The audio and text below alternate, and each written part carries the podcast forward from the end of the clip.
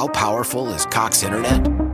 So powerful that one day, your daughter will be able to simulate a soccer match against some of the world's best players right from your backyard. Get gig speeds powered by fiber from Cox. It's internet built for tomorrow, today. Internet delivered through Cox's hybrid fiber coax network. Speeds vary and are not guaranteed. Cox terms and other restrictions apply.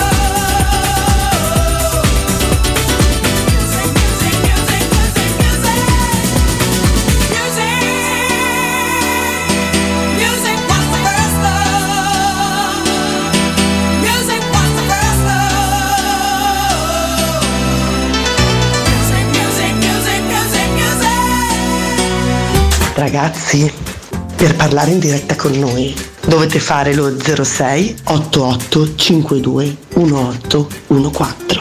Se siete un po' pigri potete mandarci un testo o un audio su WhatsApp al 342 79 12 362. Dai, vi aspettiamo.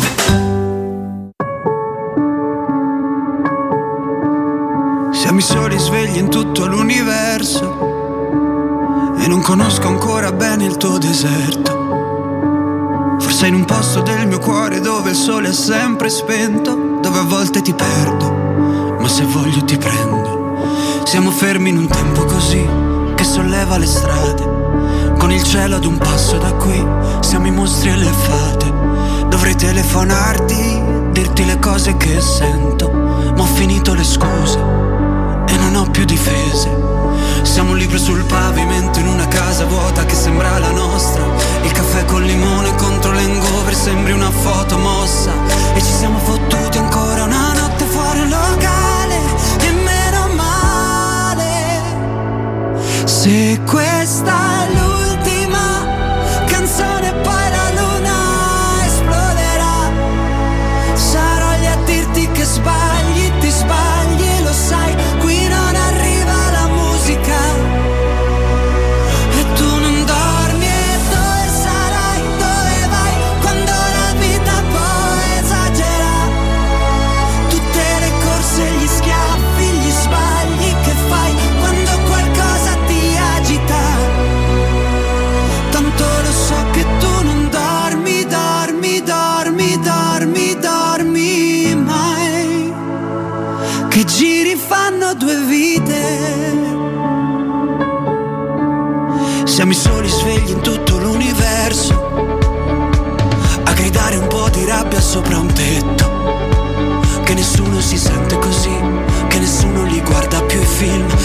nella tua camera. La mia maglia metallica. Siamo un libro sul pavimento In una casa vuota che sembra la nostra. Persi tra le persone con te parole Senza mai una risposta. E ci siamo fottuti ancora una notte fuori al locale. E meno male. Se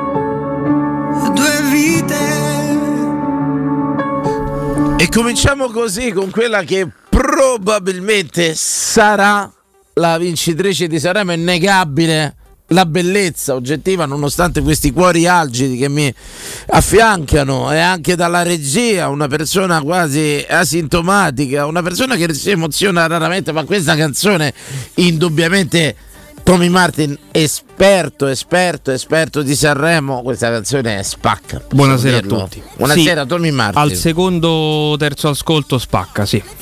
Sei L'ho ascoltata più volte, sì. Ti entra nell'anima. Nei primi tre posti e ci metterei anche con la pesce di Martino. eh. Con la pesce di Martino sta avendo un successo. Sì. Non farei mai vincere Sanremo a questa canzone. Bella, bella, però devo dire, se noi dobbiamo Vero. andare per classici sanremesi, Emanuele Sabatino, questa canzone di Mengoni, voglio dire, tanta roba. Tanta roba, tanta roba. eh, insomma, è uno dei favoritissimi. Quota Eh, 310 meritata. era il grande favorito. no? Meritata, meritata. Voglio dirvi Insieme a subito- ultimo, che secondo me invece è un po' deluso. Vol- eh, Sì, bella. sotto le aspettative. Bella, bella, Però, guarda, io lo dico con il cuore, sinceramente, in mano. Bella la canzone di ultimo, ma non è bella come quella di Mengoni. Ve lo dico subito, lo dico a tutti i Però nostri noi sappiamo che è ascoltatori. il nostro mantra di questa trasmissione che sono otto anni che non vince una donna, signori. È il momento. È inutile che facciamo pensati libera Chiara Ferragni e poi non vince mai una donna a Sanremo. Mengoni. No, Mengoni non è una donna. Che, che scherzavo. Allora tiriamo fuori Prego. Elodie. E lo dico. Sì, Elodie c'ha tutti i propri stereotipi, insomma, proprio È la donna per- del momento. personaggio creato proprio ad hoc, insomma, ha messo là, perfetto. Perfetto, signori, lo dico subito per tutti i nostri ascoltatori. Abbiamo scherzato, riso, facciamo delle battute anche stupide, forti Quasi tutte stupide. eh. e tutto quanto. Quando ci saranno ultimo Eros Ramazzotti a duettare a Sanremo, alla faccia di ogni diritto, alla faccia di ogni cosa, si interrompe la trasmissione e si sente il duetto di questi due ragazzi dei per... In Io silenzio, non lo so. In silenzio perché Non lo so, ma credo che canteranno. E adesso tu? Credo di sì. 100%. Nato ai bordi di periferia. Insomma, giustamente, no, Manuele? Che Mm. c'è il murales di Ramazzotti sulla Sì, Togliatti. all'Amaro, dietro. sì, esatto. no, via dell'Amaro. E, e lo diciamo al volo. La trasmissione sarà interrotta. Però ti vorrei per andare dire, a se- purtroppo, darti una brutta notizia: che Già. questa cosa era programmata alle 21.33. Già andata? Quindi credo che sia già andato il duetto tra Eros e Ultimo, caro Danilo. Son- Infatti, già c'è stato, distrutto. dice De che. Sono distrutto. E Insomma, questa tua grande attesa. Scusate che io ti ringrazio, Quindi ma qui c'è Salmo sul palco. Se vogliamo sentire gente frega che un fa la musica proprio. davvero, se vuoi mettere le niente, non lo mettere. con una tizia non che lo non so chi sia lei. Ah, no, questa è quella La che lui ha prodotto. Sì, sì, pensa, l'ha prodotto lui. Il pensa, testo sì, l'ha scritto più lui. che l'ha nel prodotto, l'ha sfondata. No, no, questo non lo sappiamo, chiaramente. ha sfondato ne- ne- ne- nella, Nella musica, musica, nella musica. Lei e lui insieme. Assolutamente. Lei è Shari. Eh, Shari, sì, Shari. Shari, Shari, non li Che se sentiremo non sbaglio, lei ha mai. fatto il controcoro del- della canzone Angelo di, di Salmo. Molto bello. Angelo. Non è, non è que- quella era Ah, no, no, Prenditi quella è cura di lei. Che succede? Hai trovato il video? Sono distrutto. Sono- Sentiamo che hanno cantato. Un attimo, grazie, un attimo. Andiamo a sentire che hanno cantato. Ramazzotti e Ultimo. Un duo da paura. Pianoforte, credo che sia lei. La riconosco subito. Non lo sapevo, eh. Non lo sapevo, ma credo che un ragazzo di Cinecittà un ragazzo di San Basilio. La devo sentire. Dove l'aria Popolare. È più facile sognare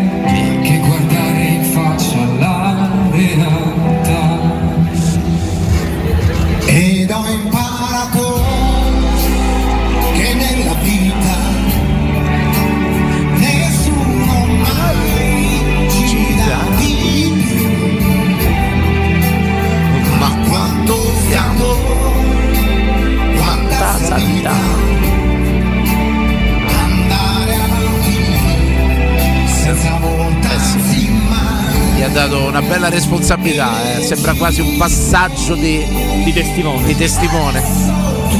Passaggio di ragazzi di periferia. Vabbè, ultimo è un Ramazzotti 2.0. 7 aprile, eh. Pala Eur di Roma, 7 aprile 2023. Pala Eur di Roma, Eros Ramazzotti, Fiorani ci sarà. Ho un grande ricordo di un concerto di Eros Ramazzotti a cui non ho partecipato personalmente, ero molto piccolo. Ci andò mia madre con una sua amica, mi portò a casa la zola dell'Olimpico. Una carino. gioia incredibile per Carina, me. credo che era il World Tour. E c'era pure quella lucetta col cuore. Credo che sia il World Tour del 2013. C'ero anch'io e credo che conobbi tua madre proprio in quel concerto.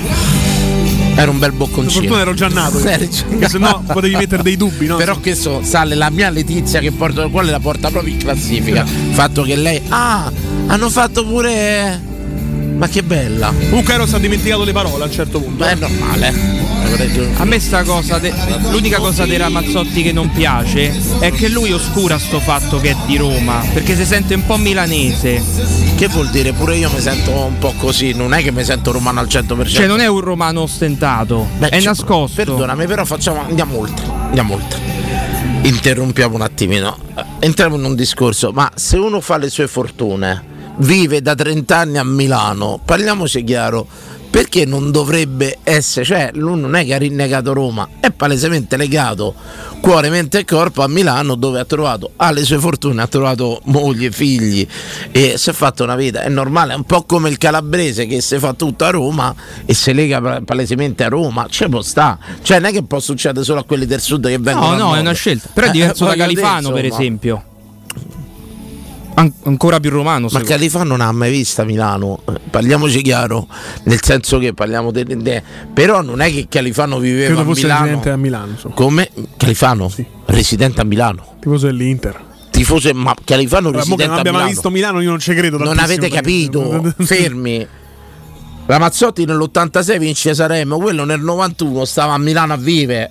Cioè capiamo che voi... Cioè, mo, se voi volete, insistiamo, ma se vivi 30 anni in Finlandia, ti sentirà pure un po' finlandese. Ciò non toglie che sei nato a Roma, lui l'altro Eros tornato, ti fa Juve, se non sbaglio. è tornato all'Amaro e tutto Però puoi pure rimanere a viva a Roma. Magari ti sposti di zona. Glielo dovresti di a Pino Daniele, Totò. Eh, e Gigi D'Alessio. Why? Why? If you have T-Mobile 5G home internet, you might be hearing this Why? a lot. Why? Every time your internet slows down during the busiest hours. Why? Why? Because your network gives priority to cell phone users. Why? Good question. Why not switch to Cox Internet with two times faster download speeds than T-Mobile 5G home internet during peak hours? Okay. Stop the whys and visit cox.com slash 5G home for details. T-Mobile prioritizes certain T-Mobile phone users over home internet users during times of congestion. How powerful is Cox Internet? So powerful that one day, your daughter will be able to simulate a soccer match against some of the world's best players right from your backyard.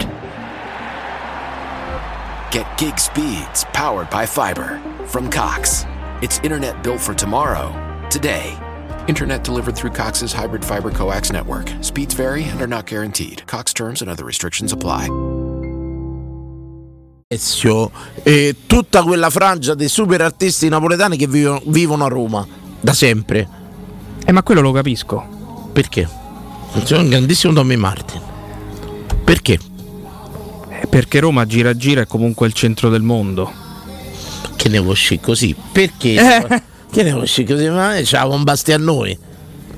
Volevi dire perché Napoli è una città invivibile, sono costretti a Allora, venire a intanto ci dicono dalla grande redazione, sempre Solerte, ha vissuto tutta la vita a Milano, Califano con due mogli a Milano. Mai saputo, veramente. Chiedo, chiedo. Però è morto a Roma. Morto a chiedo, Roma. chiedo, sì, lui è morto. Nato a Tivoli. È morto a Ardea, tipo, roba del genere. Tripoli, Tripoli, scusami, c'è Grignani intanto, Sì, se ti può sì, sì, interessare. è mo- eh, Sono sì. orizzonti neanche troppo lontani. Oh, destinazione paradiso. Sì. Ti è, beccate questi speech. Lui è rock, eh. Lui è rock. Vediamo con... chi canta con lui. Aris. Aris. Bello. Non escludo un petting in diretta sul palco di Sanremo. Un approccio incredibile. Abbiamo anche Arisa, ricordiamolo, Danilo Fiorani, scout, da sempre un occhio incredibile. Una delle donne più sexy del pianeta aveva ragione lui.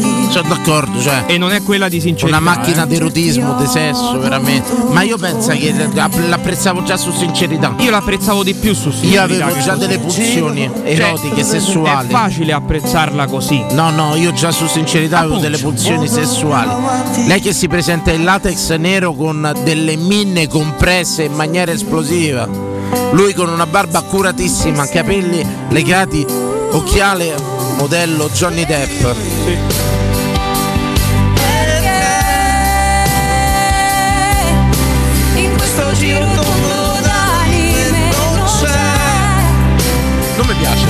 mi piace come duetto, no. Ma non il ballo.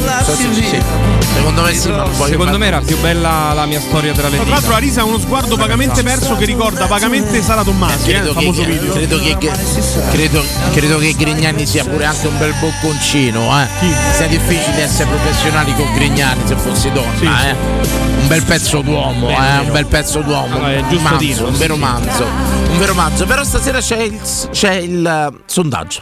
Che è un sondaggio, Sondaggio. E con chi vorreste fare un duetto? Ah, beh, beh, beh, beh. Ma può essere un duetto calcistico, un duetto musicale, un duetto ballerino, politico. Con chi vorreste fare un duetto?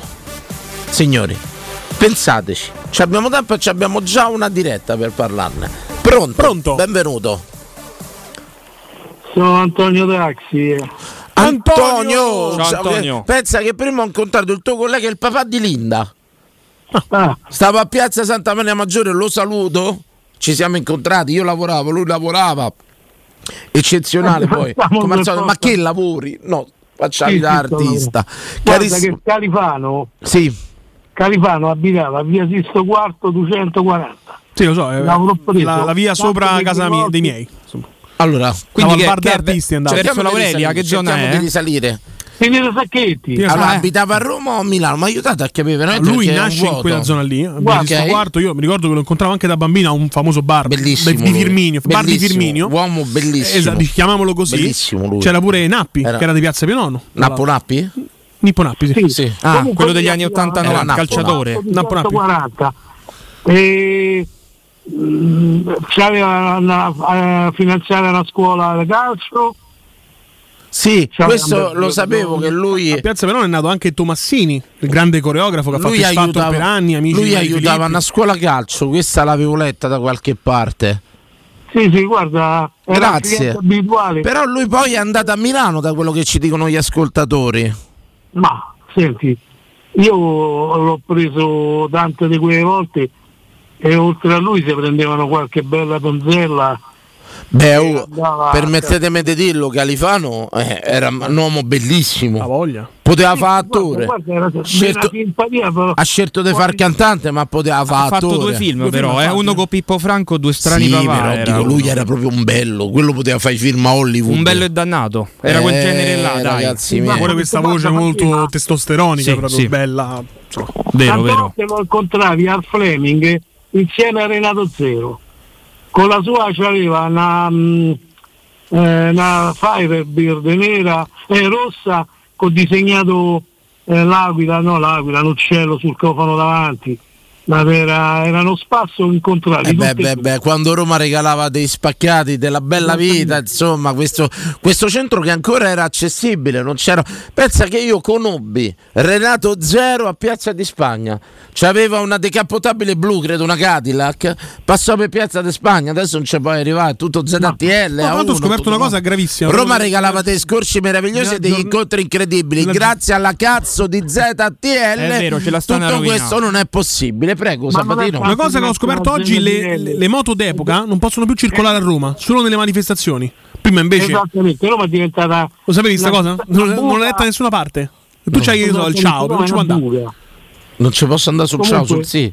Fortunatamente me l'ho vista anche in maniera molto migliore di quello che è adesso. Sì, io, io sono arrivato col motorino a Piazza di Spagna, camminavo a via di Fori Imperiali, mi reputo un E fortunato. da novembre 2023 fuori gli Euro 4 diesel. eh, Azz- non so se è confermata. Cazzo, eh. anzi, sta generazione ZTL, poraccio. Ah, è confermata purtroppo?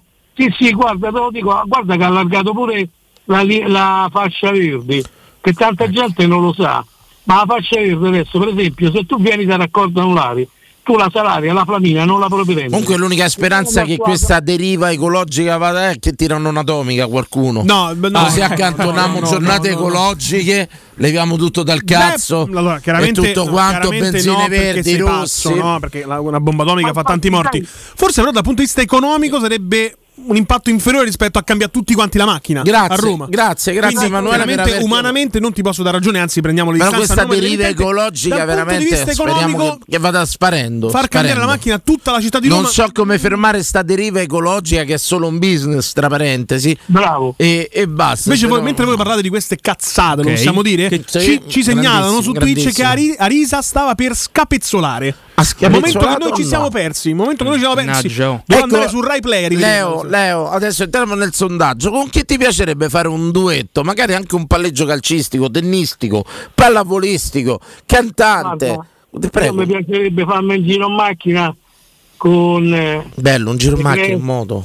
Sainz, Verstappen, perché per adesso... Con Verstappen? motocicletta- Vedi particolare però. Ma guideresti te o faresti guidare lui? Bella questa, bella. lui e poi io. Prima lui. Ah! Ah, fa vedere. Ah, Gli ha detto tutti buoni a guida all'autodromo. Guida Roma. Guida Roma, guida, scemo. Prima lui e poi io. Be- bene, bene. gra- Perché, eh, prima imparo e poi faccio vedere. a che gli impari, raga, chi guida Roma non c'ha da imparare a nessuno. Io penso che si mettono uno che fa il pendolare. Tipo a Roma se fa 10 km dentro Roma, o metti a fare un gran premio, arrivano i primi tre. C'è gente che Facile. a Roma ha paura di guidare, eh? Facile. Chi viene da fuori Roma non vuole guidare. Facile, facile proprio. Grazie Leo, faccia un assunzao. Ciao, ciao. Bene. Ciao, ciao, bene. ciao, ciao. Ah, Assunzao, ro. E allora l'avete capito. Allora, tanto ci arriva un duetto. Simba del marinaio. Vorrei fare un duetto teatrale con Robert De Niro. Bello, bello, bello, bella chiamata, bella chiamata. Ecco, anche una bella scena di un film. Io lo chiedo al nostro cultore, al nostro, nostro Tommy l'ho. Martin, Tommy Martin. Quale scena di un film vorrebbe rievocare? Quale pensi che ti si potrebbe a dire? Il film di Gallo Cedrone quando fa l'agente immobiliare. Prego. Col buco ti nella a- che scarpa. ti- sì, che Sì. ti apri la finestra la mattina e dici dove cazzo sto? Vai, vai, vai, film. me lo interpreti un attimino, voglio vedere. Che Tra parentesi, possiamo salutare il tuo gruppo d'ascolto, il Barbiere, che c'è Ah, che sì, ci sì. ascoltano. Come si chiama? Dove sta? Salutiamo. Il barbiere a Giulia Agricola in viale Marco Valerio Corvo numero 72. Lo salutiamo. Ma il nome? eh? Hai fatto solo una marchetta. Il bar- non c'è il nome. Ah, è un barbiere. senti- Oh, viva Dio. È un barbiere Dio. stile anni 70 con eh, poltrone marrone in pelle. Bellissimo, lo salutiamo. Ricordiamo che il martedì e il venerdì Ricordiamo, martedì e venerdì aperitivo della casa dalle ore 17 in E poi. questa è una cosa bella, offerto a tutti gli avventori. Lo spaccato di una Roma che E forse non adesso c'è più. abbiamo chiesto un bel duetto al nostro Tommy Martin oppure un'interpretazione che sei pronto? Mi vai sul bianco maestro un attimo potrebbe distrarlo prego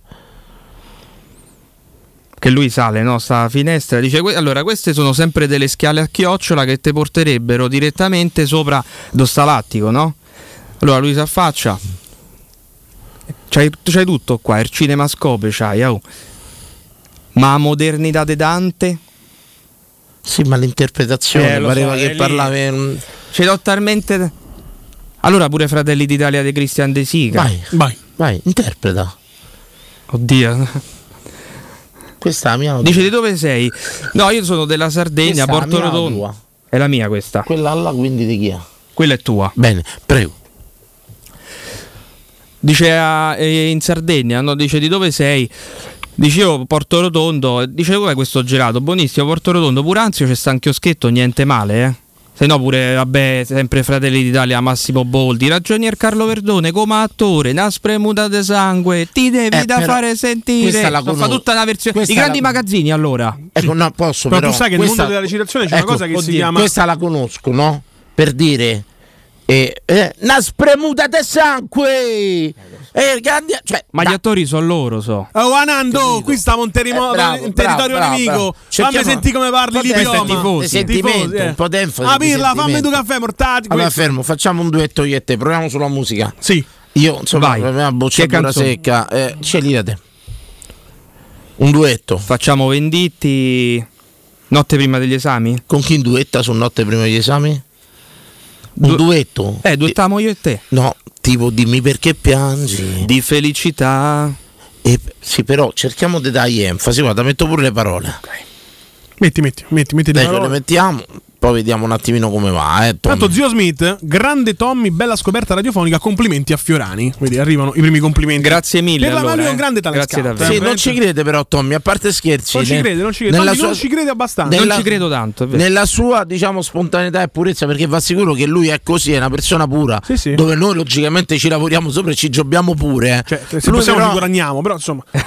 Non crede. E i bavaglieni faccio sapere al più presto quando sono pronti. Andate a trovare Andrea e ve lo dice. Allora, mettiamoci un attimino dell'enfasi, però non mi fai il dettato. Eh. Posso iniziare io? Prego. Per farti capire come la vorrei, nonostante io non sappia cantare, ok? Questo ci credo proviamo. sia abbastanza chiaro a tutti. Sabatino, Sabat- eh, non devi sempre rimangare tutti i No, miei vabbè, difetti. insomma, cioè, voglio eh, dire, so, so. Se mi mandi la lettera di ieri, poi che la vo- veramente bella, volevo far leggere a degli amici perché è veramente bella. Però è un audio.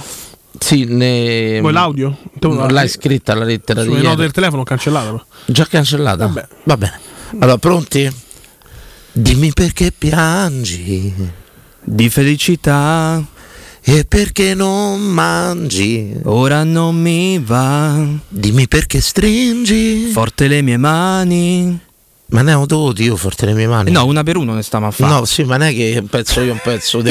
Eh no. Ma io spero che qualcuno sia all'ascolto. È una re- Il co- reinterpretazione. Il, no? co- il Codacons che fa è che grandi facciamo- battaglie con, fo- fi- con fortuna alterne. Abbiate. Perché non si oppone a questa trasmissione? riproviamo. Perché non tutela il Ognuno consumatore che può incappare in Allora, questa fascia oraria a sentire questo schifo? Tu che conosci la canzone, dai. Io non la conosco questa canzone, so dai manco chi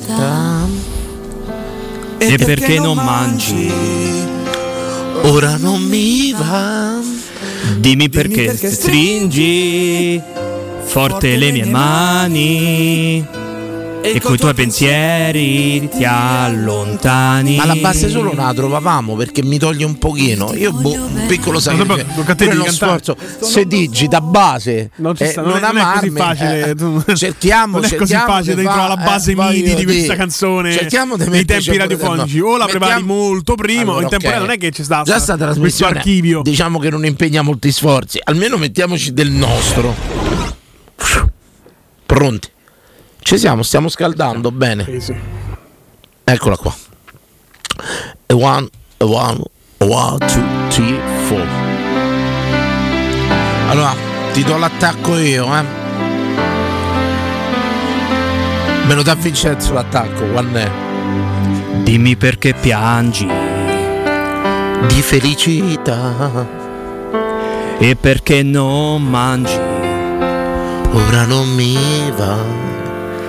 Dimmi perché stringi forte le mie mani e coi tuoi pensieri ti allontani. Why? Why? If you have T-Mobile 5G home internet, you might be hearing this Why? a lot. Why? Every time your internet slows down during the busiest hours. Why? Why? Because your network gives priority to cell phone users. Why? Good question. Why not switch to Cox Internet with two times faster download speeds than T-Mobile 5G home internet during peak hours? Okay. Stop the whys and visit cox.com slash 5G home for details. T-Mobile prioritizes certain T-Mobile phone users over home internet users during times of congestion.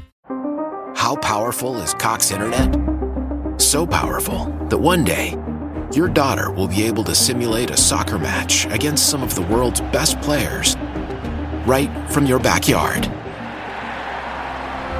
Get gig speeds powered by fiber from Cox. It's internet built for tomorrow, today. Internet delivered through Cox's hybrid fiber coax network. Speeds vary and are not guaranteed. Cox terms and other restrictions apply.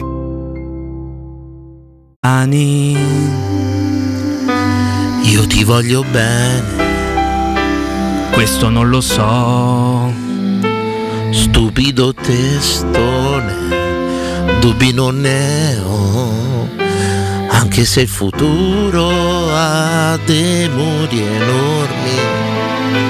Io non ho paura e voglio innamorarmi. Non amarmi per il gusto di qualcosa di diverso, ma, tu, credi. che sia giusto stare insieme a tempo perso? Non amarmi e mi accorgo quanto è vera una bugia. Se il tuo amore non valgo, non amarmi, ma non mandarmi via. Non amarmi perché vivo all'ombra, non amarmi per cambiare il mondo, tanto il mondo Non si cambia e siamo tutti E basta specchi, così, basta fatti così, per fallito. guardarsi e diventare Esperimento fallito. Ciao Peppe, scusa il disturbo a questa ora. Vorrei tornare con Oricchio, se possibile. Eh, Mi costa un pochino, faccio un po' più di traffico, Posso, però scusa, veramente sono arrivato al andando- punto di rottura. Mandando. Però bello. Sì. Un attimo. Ciao Beppe, vorrei tornare con timpano. Ciao, ciao. Mazza, Come benino però. Ci siamo persi sul ritornello, veramente. Ma Tommy, ritornello non era insieme. Tu devi capire l'importanza, Male. questa era la grande occasione Male, di Ferrani. L'hai male, visto come male, si è arrabbiato, inalberato nel momento bravo, che hai sbagliato bravo. una strofa? tanto. Era la grande occasione. la tanto. Eh, grande però tutta occasione sta di Ferrani. precisione. Riapriamo, eh, lo so, ma qui si fa sul serio. Riapriamo le dirette 0688 52 1814. Vi abbiamo chiesto con chi vorreste fare un duetto. Là dove magari a tennis, a pallone, nella musica, nel canto, teatrale, un giro in macchina, un giro in moto, con chi lo fareste? A tra pochissimo. Speriamo di no, questa spero è questa Teleradio Stereo per l'ultima puntata della settimana. Le repliche, le repliche, Il grandissimo Tommy Martin, Emanuele Presente. Sabatino. Pubblicità. Che bella la tua nuova auto! La tua Renault, Dacia, Seat, Cupra, nuova, chilometri zero, aziendale e usato garantito di tutte le marche, da AutoEquip c'è. E se porti il tuo usato, anche che vale zero, hai fino a 1000 euro di vantaggi. Zero costi di passaggio di proprietà e spese di rottamazione. AutoEquip Divisione Usato, via Giovanni Ciampini 1259, Gra Uscita 23 Appia. Gruppo autoequip.it Cambiare occhiali ti preoccupa, sai che è importante, ma può diventare una spesa in più per la tua famiglia. Noi di Ottica Salvagente abbiamo ideato la Promo Family, un mese intero dedicato a coppie e famiglie. Fino al 28 febbraio, se acquisti un occhiale completo da Ottica Salvagente, ricevi gratis un secondo occhiale. Tu fai il primo passo, al secondo ci pensiamo noi. Non perdere l'opportunità. Scopri la Promo Family con occhiale omaggio e gli indirizzi dei punti vendita su otticasalvagente.it. Teleradio Stereo 92.7 Teleradio Stereo 92.7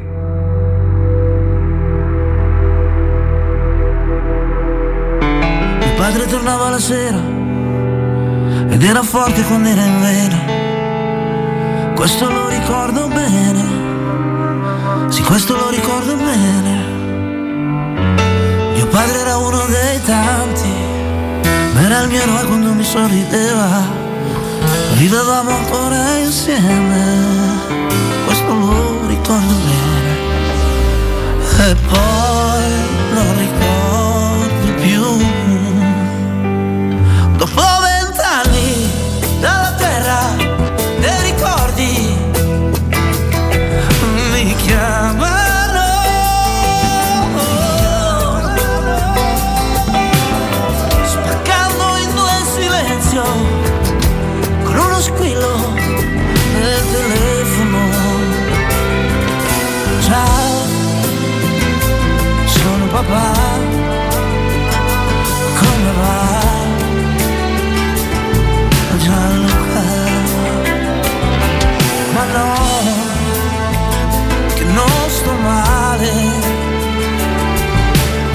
Ma quando accadrà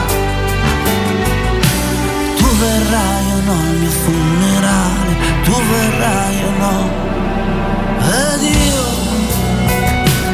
Non ho parlato più. Ho tenuto tutto dentro, ho messo giù, poi ci ho pensato su, sì ci ho pensato su.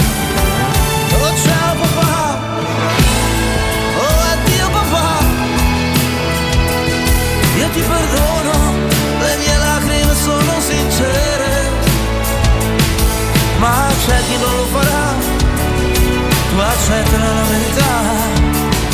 E in mezzo a chi finge orgoglio sarò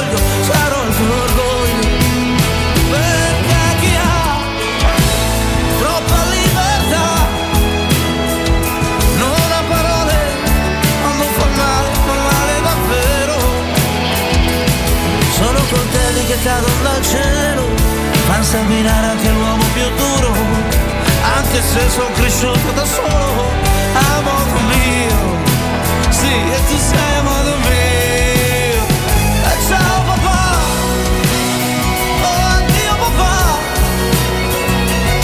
Questa canzone te la canto adesso, perché tu sappia che ti amo lo stesso. E per il resto ognuno giudichi se stesso. Questa è l'unica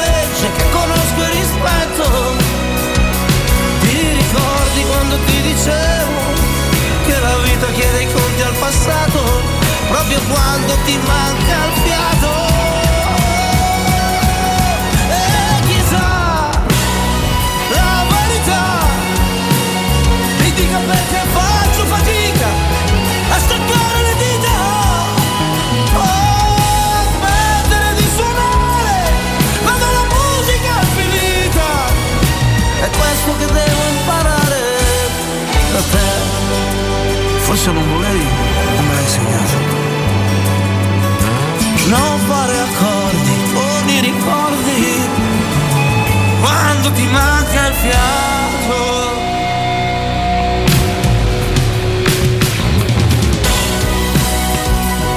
personalmente questa è la mia vincitrice di Sanremo solo per contenuti, Chi interpretazioni. sono questi Tommy da Sanremo? I rappresentanti di lista Ottimo, che hanno scritto la canzone per i cugini di campagna. L'aveva scambiati per i coma Per me è canzone che doveva vincere lo scorso E anno con simili, Ciao però. Ciao. Eh. molto simili. Capolavoro che ci ha fatto ballare assolutamente, però ci ricorda Marco 1927 preparati Tommy perché c'è una diretta e poi tocca a te.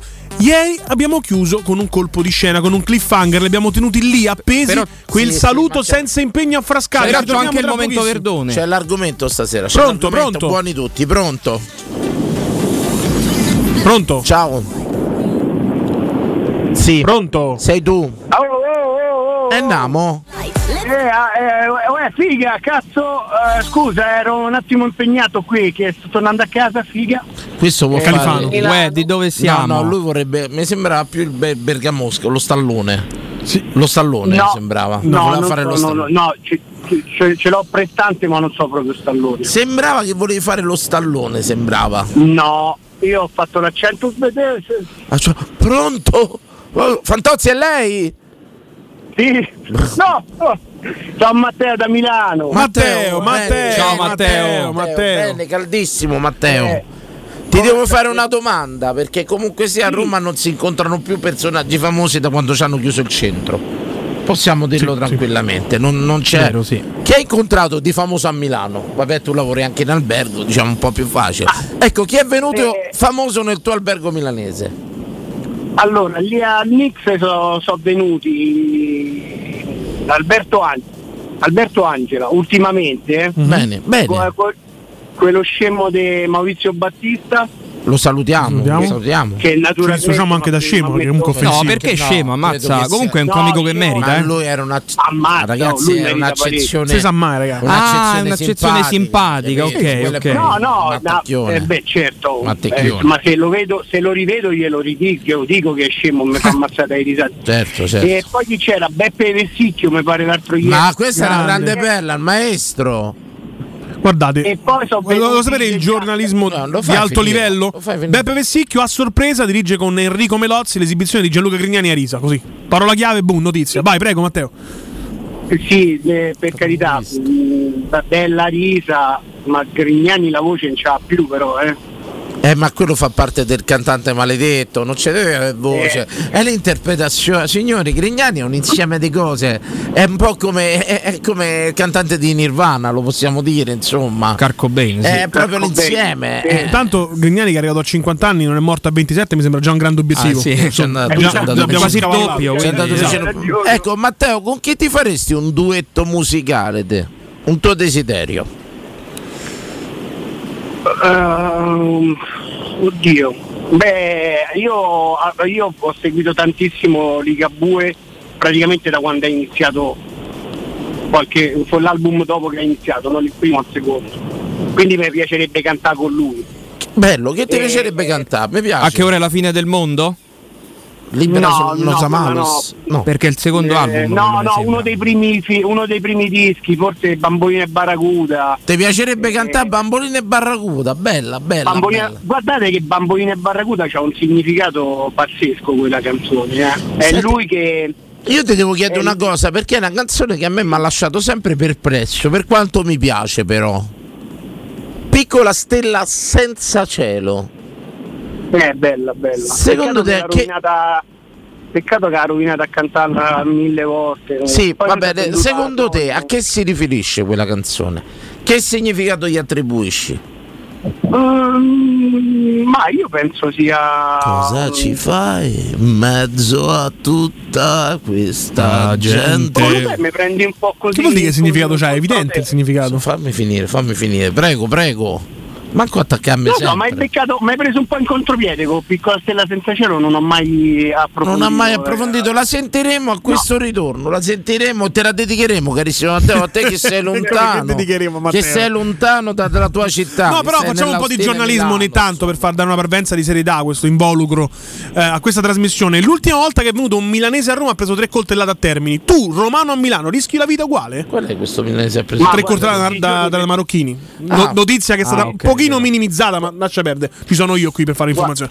Posso Guarda, dire una cosa? giorni- Però non ci riservata. Scusate, però vorrei dire una cosa, sì, giornalistico, ma io credo che non sia più reato prendere una coltellata a terra. Però tre ne ha prese. Sì, dico, non Durante uno scippo da tre marocchini. Non è reato. Insomma, Non, è reato, è un grave non reato. Termini lo Non sai, se vai a Termini puoi Ma prendere come te prendi la metro? Sai che prendi la metro, prendi il treno, non che prendi le coltellate se vai a non Termini. Che lo sai? Sai non che sia più punibile, sia depenalizzata la cosa di Ma no, ma tu quando vai a Termini sai che pagherai un biglietto, sai che prenderai un treno, una metropolitana, che controlli della la metro A o la polizia- metro B, no che prenderai le coltellate. 24 ore su 24. Posso dirle è vergognosa che tu hai specificato che queste tre coltellate le aveva prese da dei marocchini. Vergognoso, vergognoso Eh, però, Sabatino. insomma. Sono tre cittadini del mondo, potevi dire. Sì, sì, Invece ci hai tenuto a dire che erano magrebini. Vergogna Sabatino, prego Matteo. Hai ragione, hai Bravo. ragione. Io comunque Informazione completa, Potevano essere tre finlandesi, no? stazione centrale. Beh, sono un po' più educati i finlandesi. Eh, No, però non generalizziamo. Siamo tutti dire. uguali. Non generalizziamo, per piacere, non generalizziamo. Siamo tutti uguali, oh, così, ma così mi hanno detto. Sarà stata una casualità che non erano finlandesi. Volete dire che non siamo tutti uguali? Adesso Io, non me- io- io questa cosa che non siamo tutti uguali non me la sento. dire. Io Torniamo voglio- sul tema degli ieri del vorrei, vorrei continuare a lavorare in questo mondo. Su. Prego, prego. Prego. Sicuro devo continuare a lavorare a sta fascia di... No, ma sto qua apposta per dire queste cose. Se no me fanno dire, me fanno, figurate. Eh. Voglio dire, siete voi che avete detto stasera, eh, prego. praticamente manda a fanculo i tassinari tutti i giorni alla stazione centrale, quindi prima o poi qualcuno che mi mette le mani addosso. Come mai questa avversione verso il tassinaro milanese? Possiamo fare pure una, una bella puntata sulla differenza di tassinari nel mondo. Bello, sì, Sarebbe un bel report. Sì. Il tassinaro spagnolo, il tassinaro milanese, Il quello tassinaro romano. newyorkese, no? Bravo, Insomma, prego. Ci dice perché ce l'hai col tassinaro col tassinaro per mettersi contro un'altra, un'altra, un'altra Però io Danilo già ti avevo detto che noi, i, ta- i nostri grandi amici tassisti a cui mandiamo un abbraccio, il giorno che Tassinari. finiremo di fare questo e ci butteremo finalmente in politica per lavorare ancora meno, il voto loro è importante, dobbiamo coccolarli, Beh, non sì, attaccarli loro con che- le comparazioni con i loro- tassinari di tutto il mondo. loro Loro, vi- spostano, loro- noi vogliamo bene i loro tassinari. vigi- Uber non arriverà mai in Italia. loro vigili Parole di Danilo urbani, Fiorani. sì, sì, loro vigili urbani, Loro vigili e urbani. p- farmacisti Sì, sì. E, e pure quelli dell'AMA, voglio dire, spostano Why? Why? If you have T-Mobile 5G home internet, you might be hearing this Why? a lot. Why? Every time your internet slows down during the busiest hours. Why? Why? Because your network gives priority to cell phone users. Why? Good question. Why not switch to Cox Internet with two times faster download speeds than T-Mobile 5G home internet during peak hours? Okay. Stop the whys and visit cox.com slash 5G home for details. T-Mobile prioritizes certain T-Mobile phone users over home internet users during times of congestion. How powerful is Cox Internet? So powerful that one day, your daughter will be able to simulate a soccer match against some of the world's best players right from your backyard. Get gig speeds powered by fiber from Cox. It's internet built for tomorrow, today. Internet delivered through Cox's hybrid fiber coax network. Speeds vary and are not guaranteed. Cox terms and other restrictions apply. Tanto salutiamo Virginia Raggi. E detto, detto questo, Matteo, carissimo. Ci, ci puoi dire insomma con chi vor- Ma perché litighi poi, scusami, con i tassinari milanesi? Mi spieghi? Ma perché mi stanno su- sulle scatole, cioè ci li dico perché non mi fanno attraversare, perché loro arrivano, fanno il giro della rotonda Sì. e devono per- passare per forza loro perché se no non lavorano.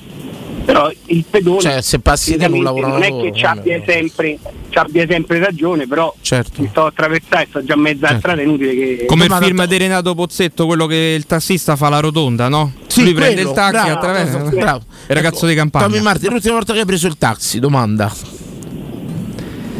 Domanda. No, no, Tommy Martin. Ci abbiamo Tommy Martin in studio. No, è bravo, Al capodanno no, del 2019, direzione Arca, locale Salsa. Com'è stato il percorso? Trattamento la cosa? buono. tutto a posto. Sì, perciò. sì. Per benissimo, benissimo.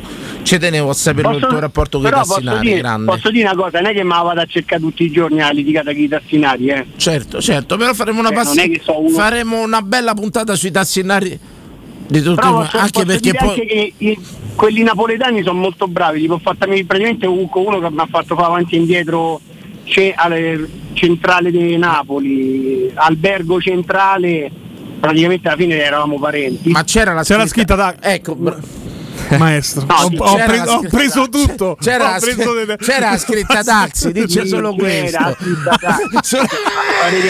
Ho capito. Cioè, oh, Ya, sono lo so, so, la lotta. Ma sta macchina è gialla, non ci Ma più dal ve- 70 i taxi gialli. Ma io veramente, io veramente ho bisogno della fattura. Solo, ma merda, No, no, solo, no, no, però non passa, Pre- non passa c'hai sto ragione, messaggio. non passa, non passa. No, Braccio ai grandi tassinari di Napoli. Ma chi cazzo? Avevamo pattuito la... il costo, tutto quanto, lui molto gentile, un bravo ragazzo, un padre di famiglia, veramente devo dire la verità. Quindi non è che sono tutti stronzi i tassinari. No, eh. no, No, no, no, no, no. Anzi, quasi nessuno mi sento No, ma neanche i padri di famiglia mi sento dirlo, No, no. che non sono tutti stronzi. Matteo, grazie, grazie, Grazie davvero.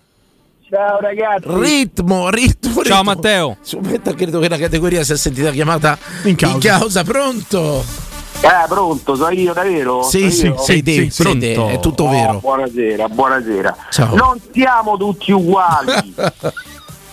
siamo tutti diversi. Giusto. Ma Siamo come? tutti diversi. Eh, ma, beh, per piacere, però, eh, amico, che non, non hai detto neanche come ti chiami, se puoi moderare le parole. eh. Ecco. Qui non c'è No, la no, censura, però no, dire, no. arrivare qui la sera a dire che siamo tutti diversi, quasi anche a celebrare questa cosa, non mi sento, vorrei citare non mi sento a mio una frase di Jim Morrison che Attenzione. spiega questo concetto. Grazie, grazie Tommy.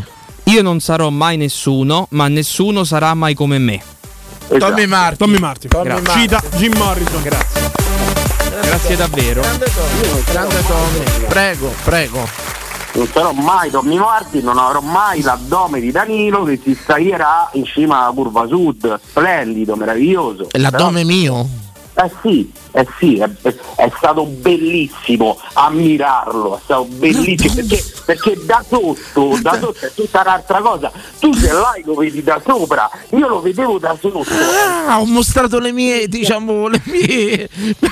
Non capivo. No, perché non Il mi suo sono- 600 packs, non 600, me- no? non mi ero messo a six dorso- packs. non ricordavo di essermi messo a dorso nudo per quello No, capito no, no, ma non c'è bisogno. non c'era, non c'era eh, mi ero messo paura ho detto no perché sai diciamo che la pelle esce uguale anche se sei vestito. non c'è bisogno sai, che te la togli volontariamente. dire che ne, la com- maglietta, esatto. ne combino tante quando sto fuori diciamo così eh, io non mi regolo mai però dicevo questa volta che cacchio ho combinato bene continuiamo che- come ti chiami però tu stai a sparare a fa come cazzo no, volevo mantenere anonimato. Però Fai bene, fai bene. no. Giustamente si, si- non, non vuole far sapere chi ha detto siamo tutti diversi. Giustamente nasconditi, No, no, no, butta no, il telefono anche dopo questa chiamata, metto nel microonde così non arrivano a te.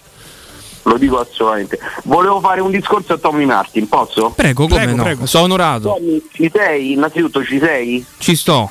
Bene, molto bene, reattivo mi raccomando. Sì. Allora Tommy, tu hai una possibilità veramente importante perché Danilo eh, ti ha dato uno spazio, Danilo è un improvvisatore, è un creativo e accanto a lui c'è Sabatino che porta un dato tecnico, offre un portato concettuale, dà rilievo alla trasmissione. La, la gra- la classica coppia di speaker romani. Ok. Quello che fa un po' No, più di no, no, caciara, no, il no, popolare, e l'altro che fa i dettagli, mette aggiunte.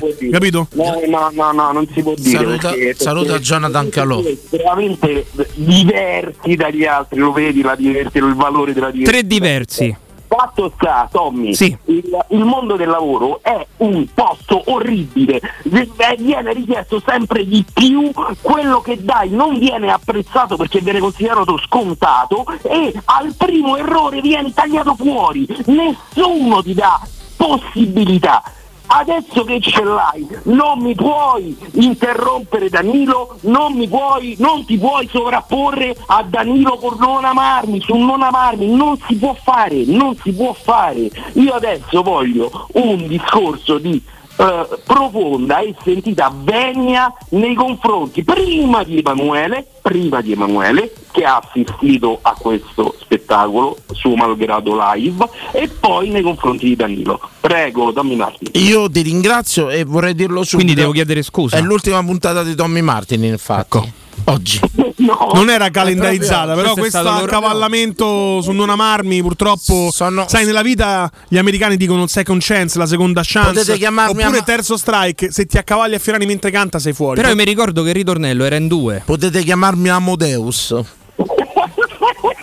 Bene. Chiedo umilmente scusa. Anche Diretto- solo Deus. Dire- direttore, Anche solo Deus. direttore artistico del Festival di Teleradio Stereo caro Se preferite anche solo Deus. ti voglio in radio perché secondo me tu c'hai delle potenzialità vai bene Mi fa piacere, sì, sarebbe sicuro. Sarebbe molto. Ti invitiamo, ti invitiamo una sera, ti invitiamo. Va bene, va bene. no, beh, io eh, mm, diciamo mi hai invitato quel spettatore, io mi metterei molto volentieri lì con voi, eh, con tanto di adesivi in fronte, sarebbe un grande onore. veramente. Allora, ma tu ci sei su Facebook? Eh, guarda, Facebook me lo sono levato da tre anni. Allora lascia il numero in regia, lascia il numero in regia perché ti voglio portare in trasmissione. Faremo un grande sorteggio integrale poi. Ti voglio portare in trasmissione. Ah, che bello, mamma mia, Danilo. Stasera, stasera io posso venire venerdì perché la mattina mi sveglio molto presto perché poi devo andare a lavorare. Ma non ti preoccupare, guarda, se, se c'hai il sabato libero io chiedo di fare la trasmissione pure il sabato per i stracazzi tuoi. io ti invito in trasmissione capito, e lui mi dà pure il giorno, mi dà. Ma se ti invito a Sanremo io dici no, vengo venerdì. Ma che a ridosso dalla finale. Che cazzo gli dice la testa a questi? Sabatino! Eh, non so che cosa gli dice la testa? Caro, Caro, lascia il numero. ci stai? Pronto? Che cosa ha fatto l'ascoltatore? Doveva lasciare il numero. Grazie davvero comunque, eh. Aspettate. Ti sei Allora, se, voce? No. se mandi al 342 7912 362 una nota vocale, lascia il numero, ti invito in trasmissione che. Venerdì però, eh, ricorda. Ma ci fa pensare. Pronto? Pronto? No, lo invitiamo, lo invitiamo. Pronto? Pronto?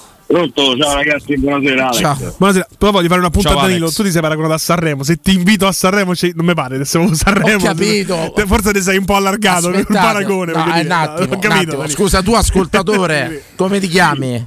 Alex, Alessio, che fai nella vita? eh, l'impiegato. Ecco, se oggi ti invito a Teleradio Stereo, è un po' il tuo piccolo Sanremo, sarebbe. Ma io veramente sono venuto a te radio stereo, Danilo. Lo vedi? È l'editore. Oh, eh, chi L'ha era? creato lui. Stefano chi? No, io, io sono Alex, che, no, quale Stefano? Alex chi? Aiutatemi E pure. io sono venuto con Gianluca quando facevate le, le trasmissioni su Paranormale.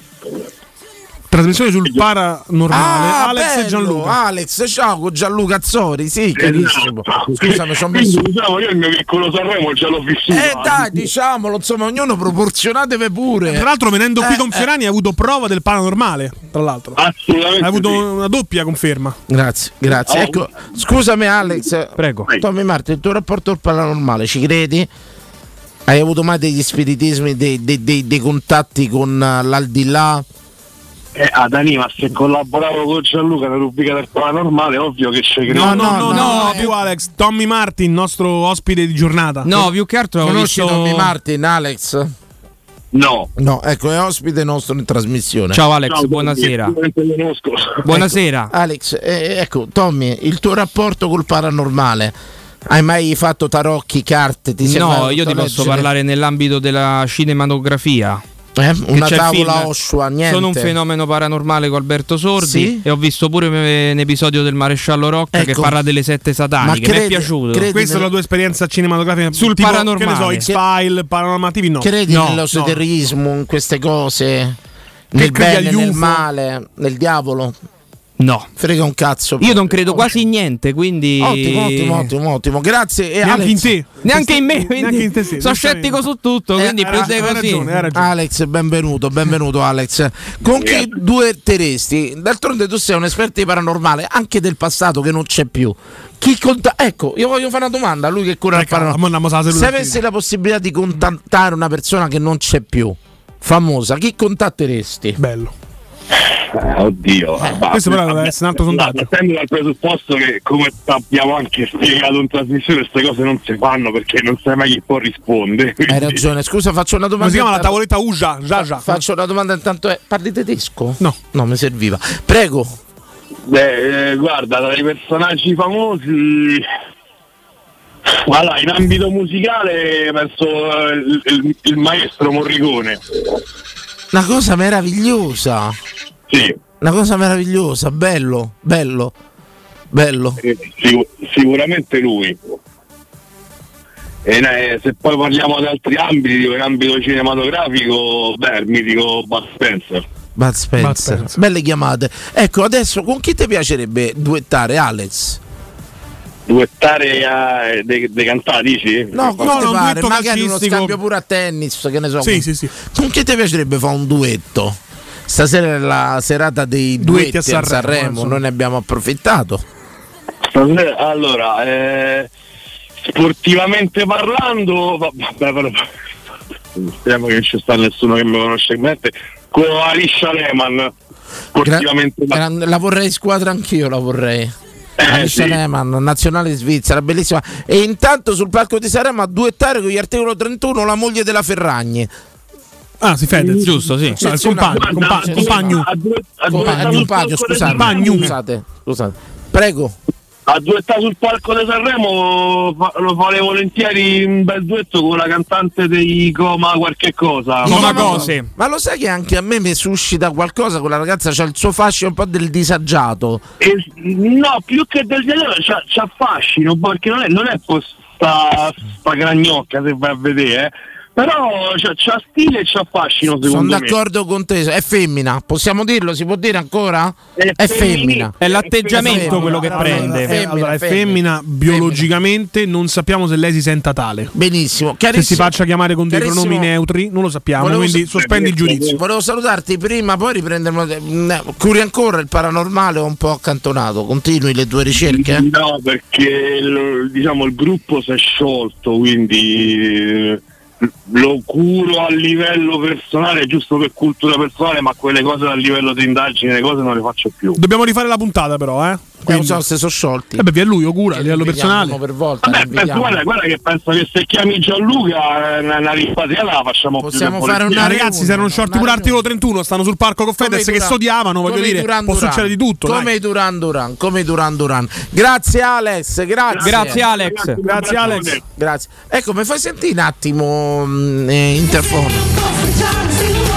Ah, Franchi eh, Franchi- Funky, sì. Posso dire una cosa però? Quanto è sgradevole vedere uomini di una certa età vestiti da pischelli. Che fanno la breakdance. Stonano proprio. Stonano. Cioè che vogliono fare i ragazzini? Troppo così, nel Mm. senso sì, puoi vestire particolare, originale, tutto quanto, ti presenti così vestito come ragazzino, cioè presenti Quindi ogni età c'ha il suo look. Gli scappati di casa a via del corso e tutto qua. Sì, è vero, sì. No, siete, non lo so. C'ho il momento Verdone, se interessa, eh. Ho il momento Verdone. Sì. Il duetto con Verdone. Aspetta, un secondo. Il momento Verdone, il momento Verdone, prego. È la scena che lui va a trovare il fratello a Gallo Cetrone, eh? Che suona. "Ah, guardia da finanza controlla le ricevute fiscali. Chi è a Franco, so il brother, sono arrivato, so. Poi si abbracciano. Tiè, che bel momento. Fa moco di tutto. Franco, eh. Ah, tiè, be- belle mozzarelle de bufala, de Mondragone, tiè. In cedo? It's one of those days where your to dos are all over the place. On the list, a teeth cleaning at 6 a.m., returning the not so fake cowhide rug at 9, grabbing custom party hats for Jane's half birthday at lunch, scooping up a vintage stereo from Marketplace in Bethesda. At first to show up with cash p.m., and picking up cousin Rick at Dulles at 3 a.m.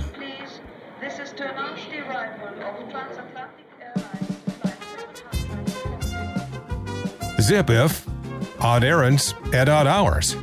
With Zipcar, you can book cars near you in DC anytime you want, with gas included. Which makes days like this, well, just another day. Join and drive in minutes at zipcar.com.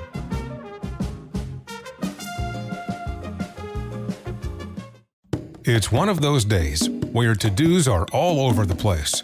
On today's list, a teeth cleaning at 6 a.m., returning the not so fake cowhide rug at 9, scooping up a vintage stereo from Marketplace in Bethesda, at first to show up with cash p.m., and picking up cousin Rick at Reagan at 3 a.m. Zip if odd errands at odd hours. With Zipcar, you can book cars near you in DC anytime you want, with gas included, which makes days like this, well, just another day. Join and drive in minutes at zipcar.com. A Franco, ma vivi in una reggia, vivi? A Franco! O sai o saperlo, tutti lo sapevano, che? Che papà c'aveva le chiappe chiacchierate. Che eh, devi accettare come ho accettato io, come hanno accettato tutti. Gallo Cedrone questo. Bella. Poi continua con la famosa scena. Pubblicità. Nei ristoranti Pizzeria Rigatoni troverai fritti fantasiosi tutti fatti in casa, carciofi alla giudia, carne selezione Sakura, ampia carta dei vini e della buonissima birra belga alla spina con cui accompagnare la loro ormai famosissima pinza romana, lievitata fino a 96 ore. Rigatoni, sempre aperti in via Publio Valerio 17 e in viale Valpadana 34. Prenota su ristoranterigatoni.it. Torna il tradizionale appuntamento con il Carnevale di Ronciglione. Domenica 5 e 19 febbraio, artisti di strada, street food e dalle 16 maschere e carri allegorici con il grandioso corso di gala. Il Carnevale di Ronciglione fino al 21 febbraio. Non mancare, scopri il programma completo su carnevaledironciglione.org. Nei tre centri usato Valentino ti attende uno straordinario extra sconto fino a 2000 euro su oltre 1000 auto in pronta consegna. Usato certificato e selezionato di tutte le marche, con 110 controlli certificati, garanzia ufficiale fino a 24 mesi. E finanziamento tutto incluso con polizza furto e incendio, polizza conducente e altro ancora. Centri usato Valentino, aperti 7 giorni su 7 dalle 8 alle 20 non stop, in via Tiburtina 1097, via Tuscolana 1233, via Prenestina 911. Tutte le offerte su valentinoautomobili.it. UM24, buongiorno, come possiamo aiutarla? Cercavo proprio voi. Devo vendere casa. È vero che voi acquistate direttamente? Vorrei evitare perdite di tempo, proposte vincolate o mutuo. Ha chiamato le persone giuste. La UM24 non è una semplice agenzia, può comprare direttamente. Fissiamo subito l'appuntamento. Allora, mi dica quando è libero. È disponibile. Devi vendere casa bene o in fretta? UM24 e trovi subito l'acquirente per il tuo immobile. Per info um24.it e 06 87 18 12 12. Teleradio Stereo 927.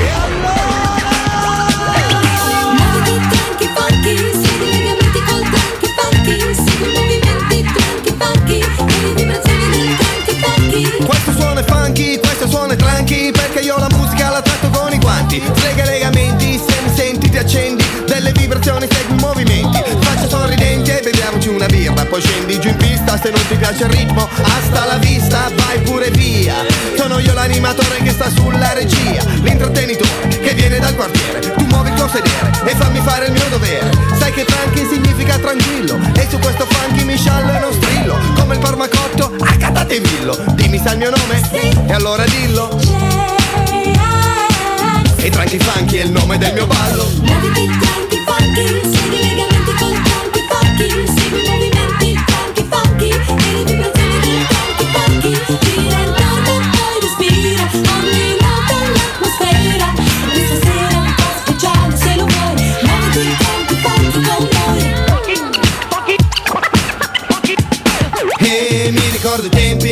tempi in cui eravamo in venti a muoverci col funky. Oggi siamo in tanti e domani saremo Sempre di più adesso muoviti con me. Ai piatti di JJ Butta giù la base. E quando entro in fase Ci sputo su una frase. Come sempre, rigorosamente in rima Funky sinfonici, oggi come prima E babà babà Baciami piccina sulla bribabo dibidi bocca piccolina. Muoviti arrapante tipo play, made di playboy Ok, tutto fila liscio come con i Casadei. Ehi ci sei, ci siamo, andiamo Sono pagati in pieno, viamo Due Ferrari della musica leggera italiana sul palco, duetto incredibile.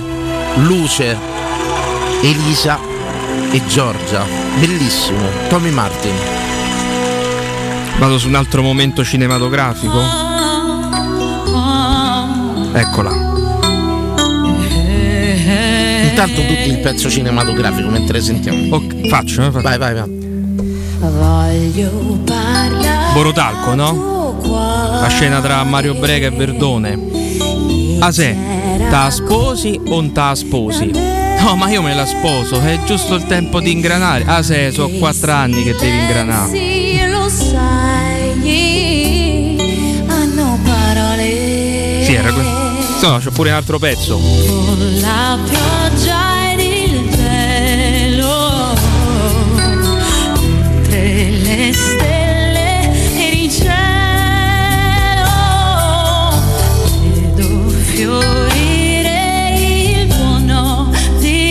Montesano che chiama il padre, Paolo Panelli, grandi magazzini.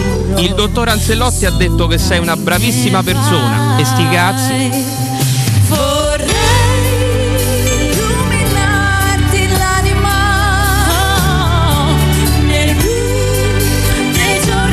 Giorgia Elisa Tommy Martin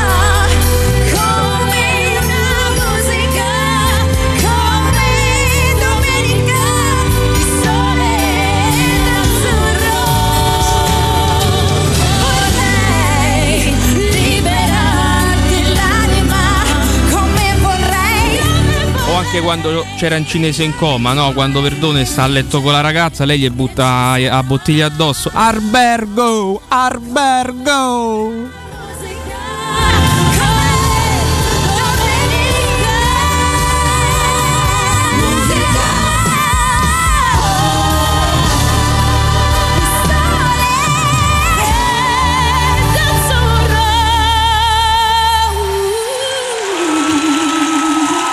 Sto cazzo, te? Io credo che sia l'unico momento possibile e plausibile del duetto incredibile, qualità estrema. Tommy Martin. Grandi magazzini, Lino Banfi. E come, come, come, come sono contento. I dollaro si ingazzevano mendo. E come, come, come sono contento. Ma i money, money, money, money non ce l'ho. Everybody, l'americano.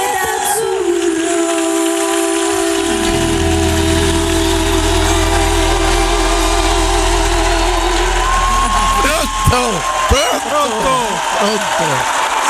Standing Pronto, ciao, ciao. Ciao Luca. Ciao, Ciao, Luca, Luca. benvenuto. Ciao, buonasera. sì, tutto bene. Momento. Ci siamo questo La diciamo, commissione tra musica e cinema. questo come si chiama? Mashup. Questo mashup. questo mashup. mashup Le incredibile. le imitazioni, insomma, rivedibili. No, non è però un'imitazione. È un'interpretazione. eh. È un'interpretazione. Bravo, eh, bravo. corretto. Scusate. Posso dirle una cosa? Io, per esempio, ho il vizio di scimmiottare, cerco di imitare, di fare. Tommy Martin. Grandissimo Pausa, Tommy. Martin, Tommy Martin invece dà la sua interpretazione, carissimo Luca. È arrivati i suppli, sono arrivati i suppli. Tommy, fino a 25 vai da solo, ciao. Ed è arrivato il nostro Massimo della pizzeria Derby Roma Lazio. Benissimo, pubblicità. Chiarissimo, chiarissimo Luca, benvenuto, prego. Allora, duetto lo farei nella musica anche io come ascoltatore un po' prima con Ligabue, perché ha segnato la mia adolescenza, quindi con Ligabue e canterei Walter il Mago, che è una delle canzoni che non si sente mai, è la canzone più bella che ha fatto. E quindi Infatti, mi ma metti dopo, però, Vince, cioè, prima dovevi mettere quella, hai messo di, di articolo 31 che io odio personalmente. Vabbè, odio una parola Bene, forte. bene, bene. No, Ma guarda, Walter il Mago però no la versione No, del Giro Walter il Mago, del Walter il 2002. Mago. Bene, bene. Scritta per Walter Sabatini, eh. Del 93, adesso la scarica. la Strossman di. Rossina. Ecco, invece, vi, sorprenderei- vi sorprenderò come due- duetto farei una sfida sui risultati da Roma degli anni passati con Federico Nisi perché io sono convinto che me la posso giocare sono più giovane però farei un duetto Beh, con lui per vedere chi si ricorda meglio A questo punto, guarda, io non te lo prometto, se il, ba- se il budget ce lo consente, una sera possiamo fare un contest, magari Un quiz. Tu vieni e lo chiamiamo, lo chiamiamo e noi prepariamo dà- delle, do- prepariamo delle domande che lui logicamente saprà perché non potrà mai sfigurare, lo sai. Troveremo la domanda per farlo Eh, lo so. vincere. A parte, Lo scher- so. a parte scherzi, però se Federico vuole una sera simpaticamente... sì, ma scherzo, poi perderò, probabilmente perdo, però ho una memoria sulle cose della, della Roma che sono cose secondarie all'interno, cioè mi scordo l'anniversario con la ragazza mia, il compleanno di mia madre, però sulla Roma, guarda, mi ricordo tutto e, e non so per quale motivo. Perché a differenza del ragazzo di tua madre la ami. Data dell'addio al calcio di Bruno Conti. È il 91, dopo Roma Inter, il giorno dopo Roma Inter di Coppa UEFA, manco ero nato. 23 maggio del 91 Roma Inter il 22 bravo però tu sai già No, sto, data, ha detto data. stai sto particolare sai però un particolare Eh, curioso del 95, eh, quindi che non ricordano tutti carissimo Eh, Se- In che anno nella Roma fare- ha giocato il giocatore Giorgio Lucenti? No, questo Aspetta, è. No, io gli ho detto sui risultati. sui Ah, solo sui risultati. è Tommy. Martin Sì, però, però Tommy dal, Martin 2000, dal 2000 in poi, eh, io sono 95, cioè nel 98 c'avevo se no tre anni meglio perché mi sono perso. Ecco. Beh, comunque non c'è risposta che Wikipedia non ti possa dare. scusate un attimo, un attimo. 1998. 1998 Tommy Martin Ce l'abbiamo? Ah, Bombolo e Enzo Cannavale, no? vai No, che c'era Bombolo che stava vicino alla macchina, un po' curvato così. Dice: Scusi, ma che sta cercando qualche cosa? 10.000 lire, ma le ha perse qua. Non è che l'ho perse, sto a vedere se le trovo. Grazie Luca. Grazie, Luca. faccio Grazie, a Suzzao, a Suzzao. E per celebrare Luca, un bellissimo brano del 93, Walter il Mago che scrisse, vi dico un aneddoto, lo scrisse all'epoca Walter Sabatini, militava ancora nel Pescara, era un talento del Pescara e questa canzone fu dedicata a Walter Sabatini. Dopo venne quella per Orari, una vita da mediano, ma questa era per Walter Sabatini.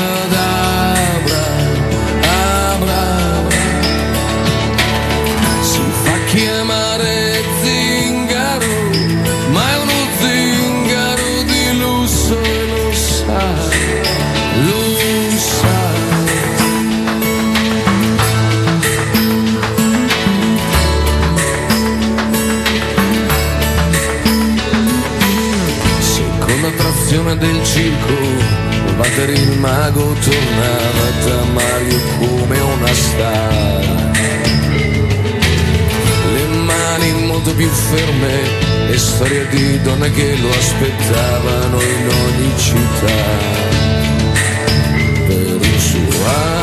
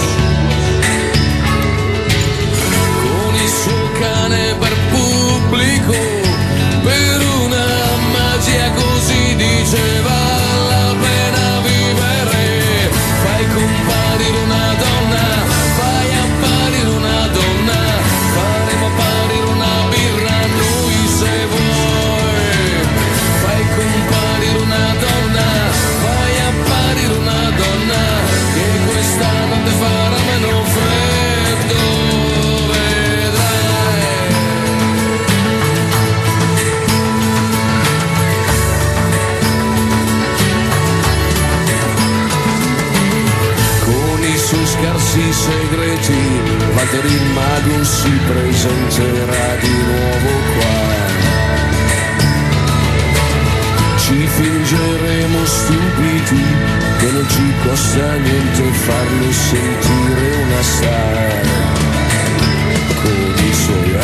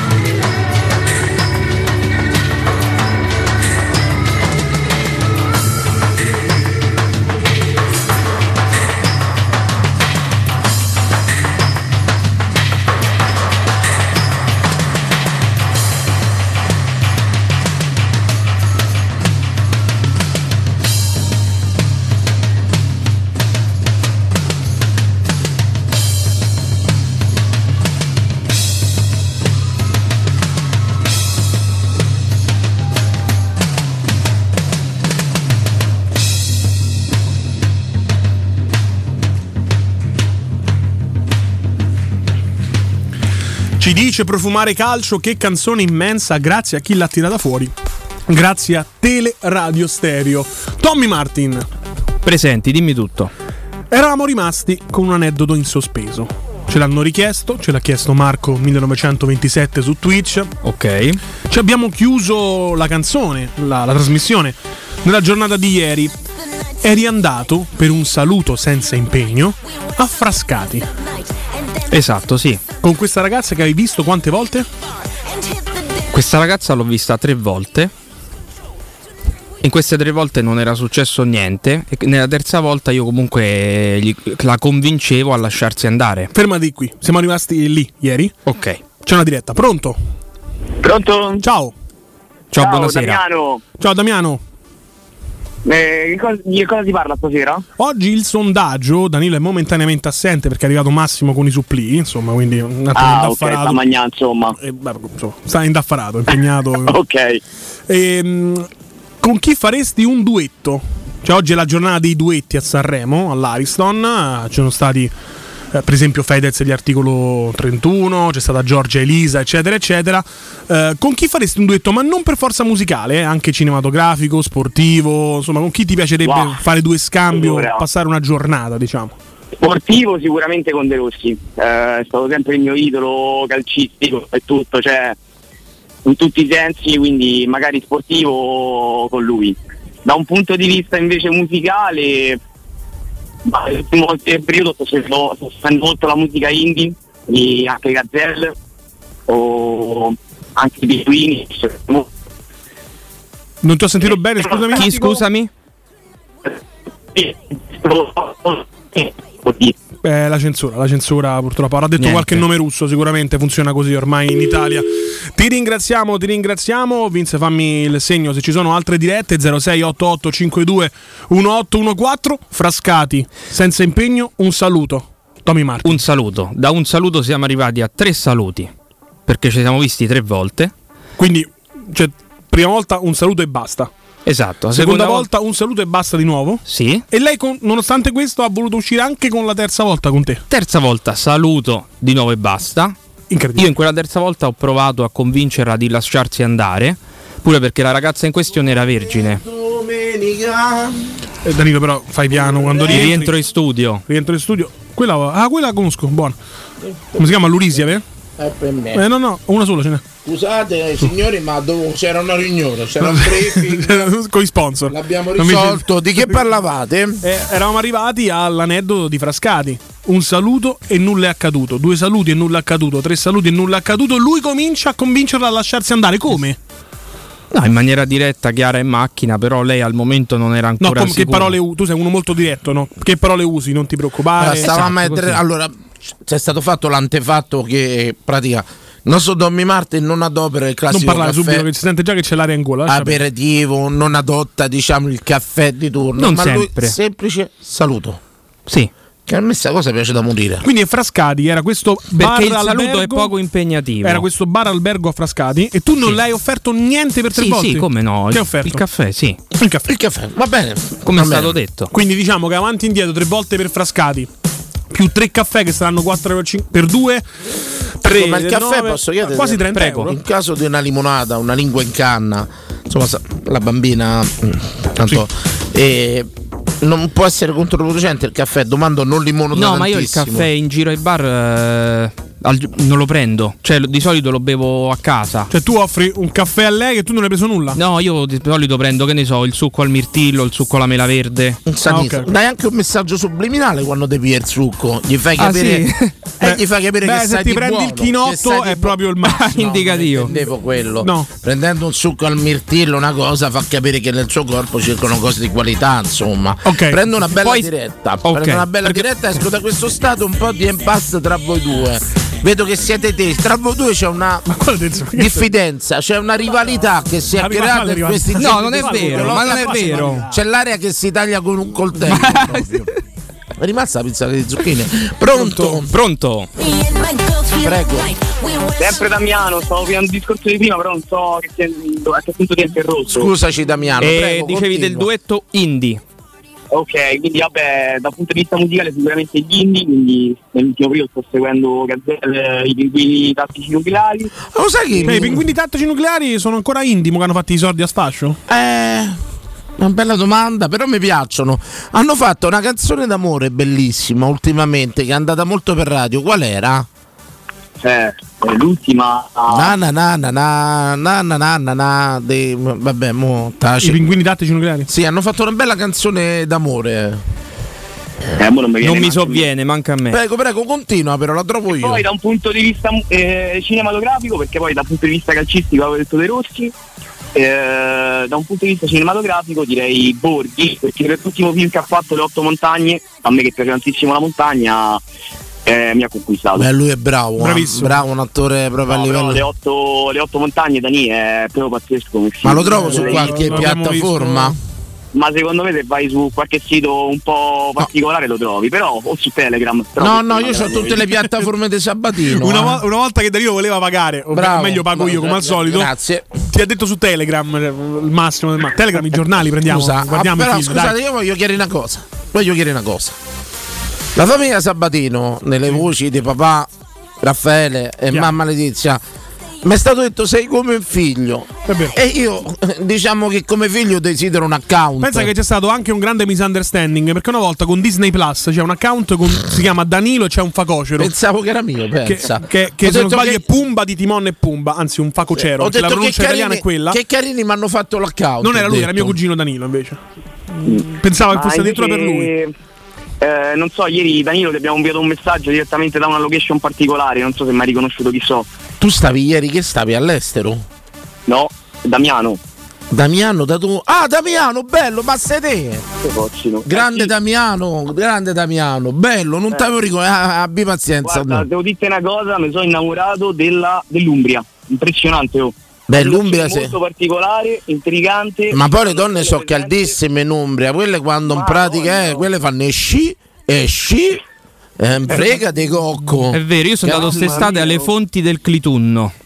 Interessanti. Come state fonti del clitoride?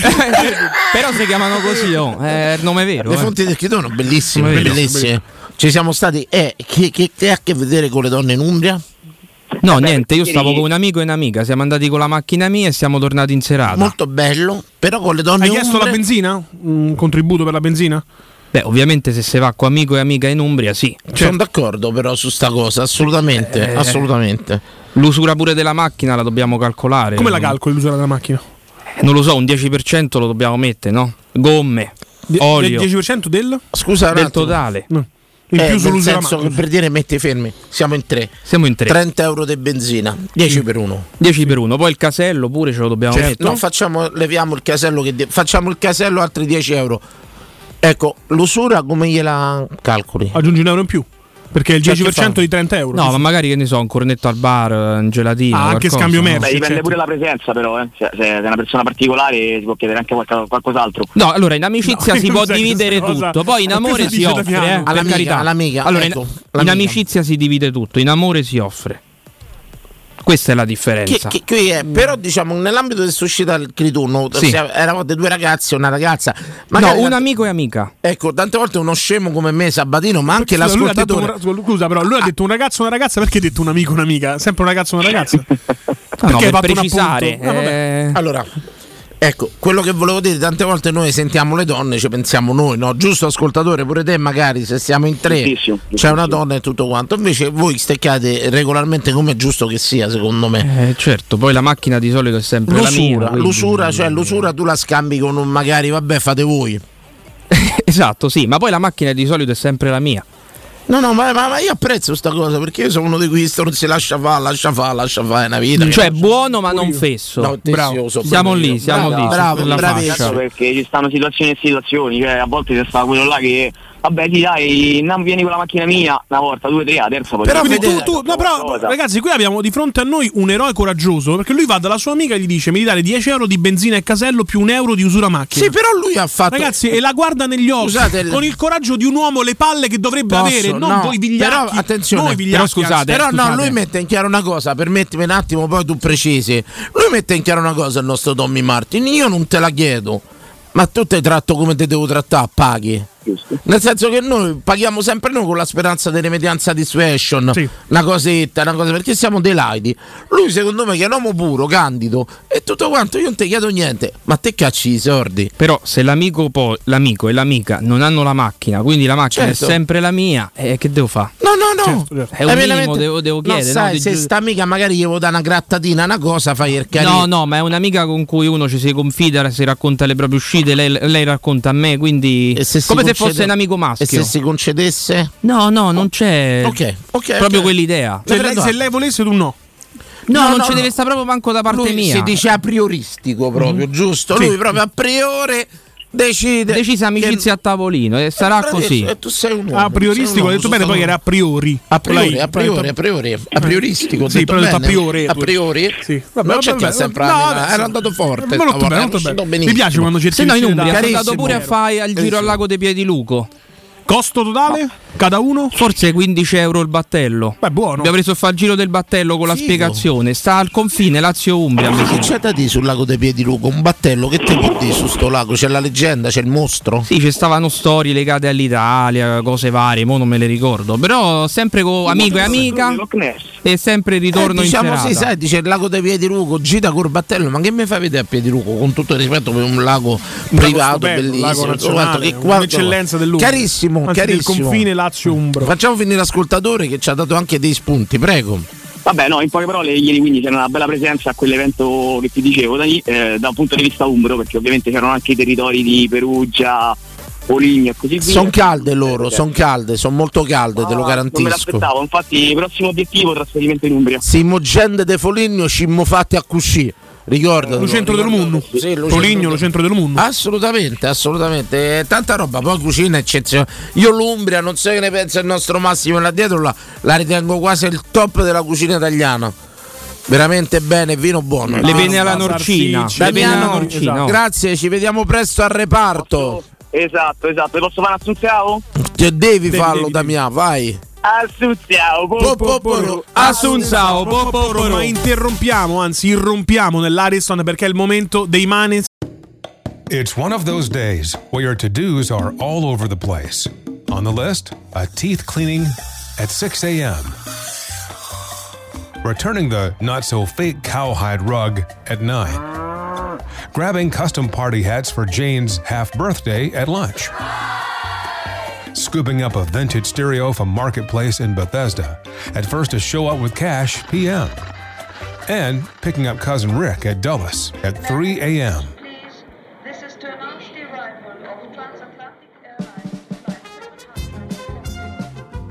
Zip if odd errands at odd hours. With Zipcar, you can book cars near you in DC anytime you want, with gas included.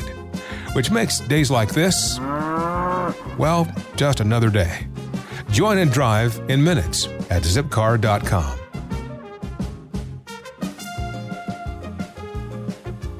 Skin ante litteram dei cugini di campagna. Un pezzo inutile, è più forte di una morte incomprensibile. Duetto con Paolo Vallesi.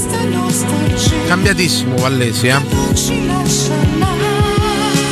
Quando toccherai il fondo Non lo con dite, le non dita, Non fate d'un tratto battute. sentirai Non fate battute. la forza della vita che ti trascinerà. Bellissimo. Mi piace sto duetto. Amore non lo sei. Lui è un simil Masini, eh. Sono toscani, nati negli stessi anni. Stesso scrittore poi, che è autore, Bigazzi. Bigazzi, sì, grande Bigazzi. Dei toscani. Tony Durerà- Martin su questo brano Noi ci abbiamo sono le persone inutili, gente che non riesce a perdere. un film così per un mashup al volo. Eh no, eh, so tante, so tante. Sempre dei grandi magazzini? Quello che la trasmissione Ma io però eh, volevo farti una domanda. Prego, prego, prego. Qual, qual è la- il, il nervo, che- il neurone che si attiva nel cervello quando lui ti chiede su questo brano e tu invece di fare un commento ti parte di cantare? Cioè, ognuno. Perché in realtà non ha fatto la domanda completa, cioè non mi ha messo il verbo.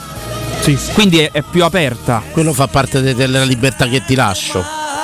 Eh, quindi io mi prendo la canzone. Bravo. Giustamente, così libero interpretazione. Attenzione, capolavoro. Ah, scusate, questa la sentiamo. Mi vide come un'ombra. mi segui. Posso dirla che Baglioni l'ha cantata in maniera strepitosa, anima mia. Sì. Commovente. E ha fatto anche la quasi. trasmissione nel 97. Bravissimo. Anima mia. Con un sì, Vai, vai, vai, vai, vai. il cuore aveva un volo di gabbiani. Di chi ha detto troppi sì. Negli occhi la paura del domani. Come un ragazzo me ne innamorai. La notte lei dormiva sul mio petto. Sentivo il suo respiro su di me.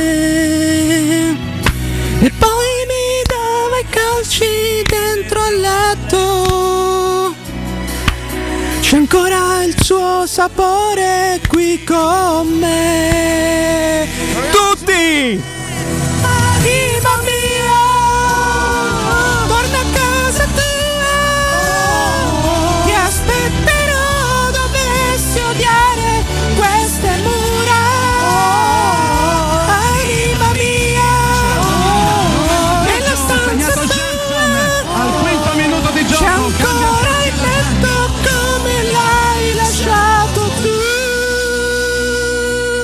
Pubblicità, pubblicità, grandissima.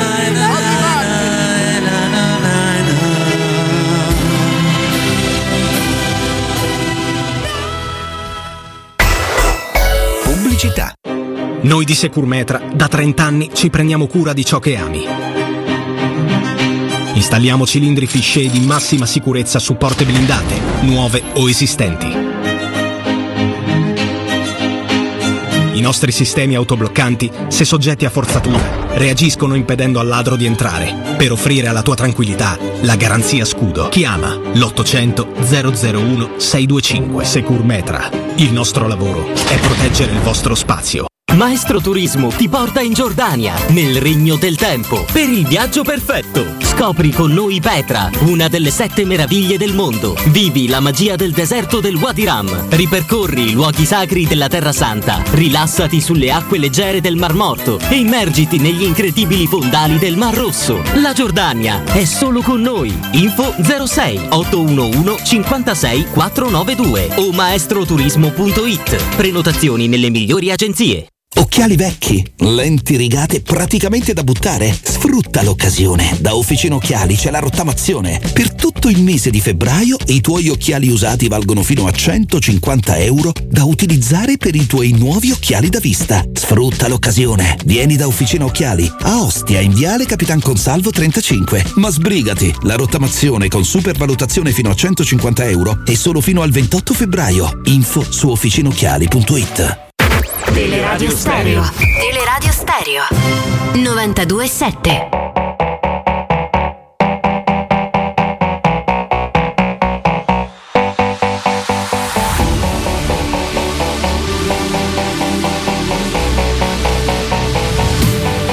Nel cuore solamente foto di paesaggi E non c'è posto per le tue foto con me in auto dormi ed io non riesco a non guardarti. Sei bella da schiantarsi, da sfiorare il guardrail. Da bimbo mi ricordo odiavo le vacanze Tranne quando pioveva e stavo in camera in hotel.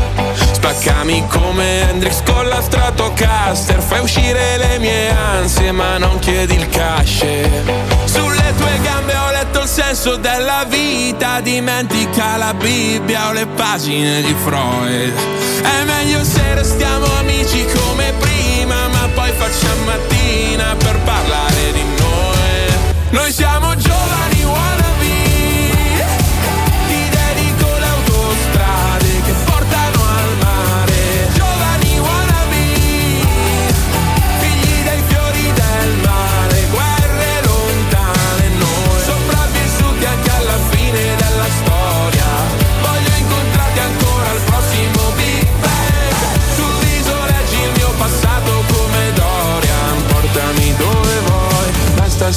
lontano da me. Nel feed hai solamente foto di paesaggi. E forse è perché sei un paesaggio pure tu. E con i piedi mi disegni dinosauri. Sopra il vetro dell'Audi non la pulirò più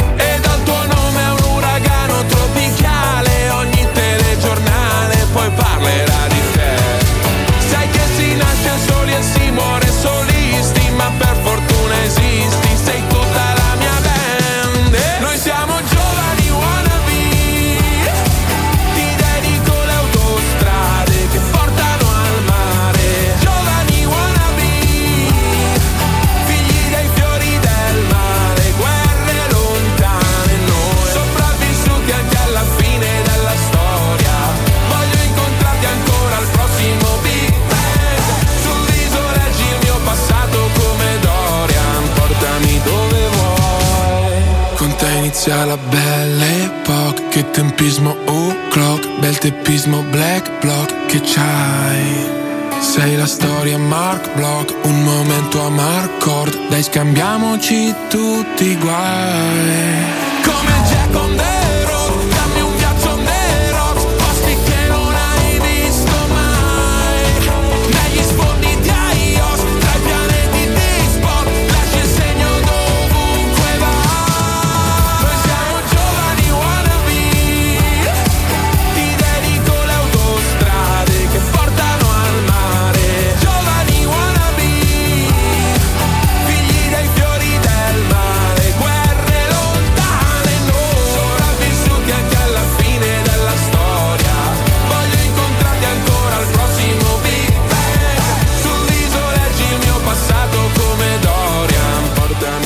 qui la canzone dei pinguini tattici nucleari che tanto cercava Danilo Fiorani, la canzone d'amore che fa anche dei riferimenti a delle serie tv come per eh, How I Met Your Mother. La pizza con porchetta speciale. Buonissima.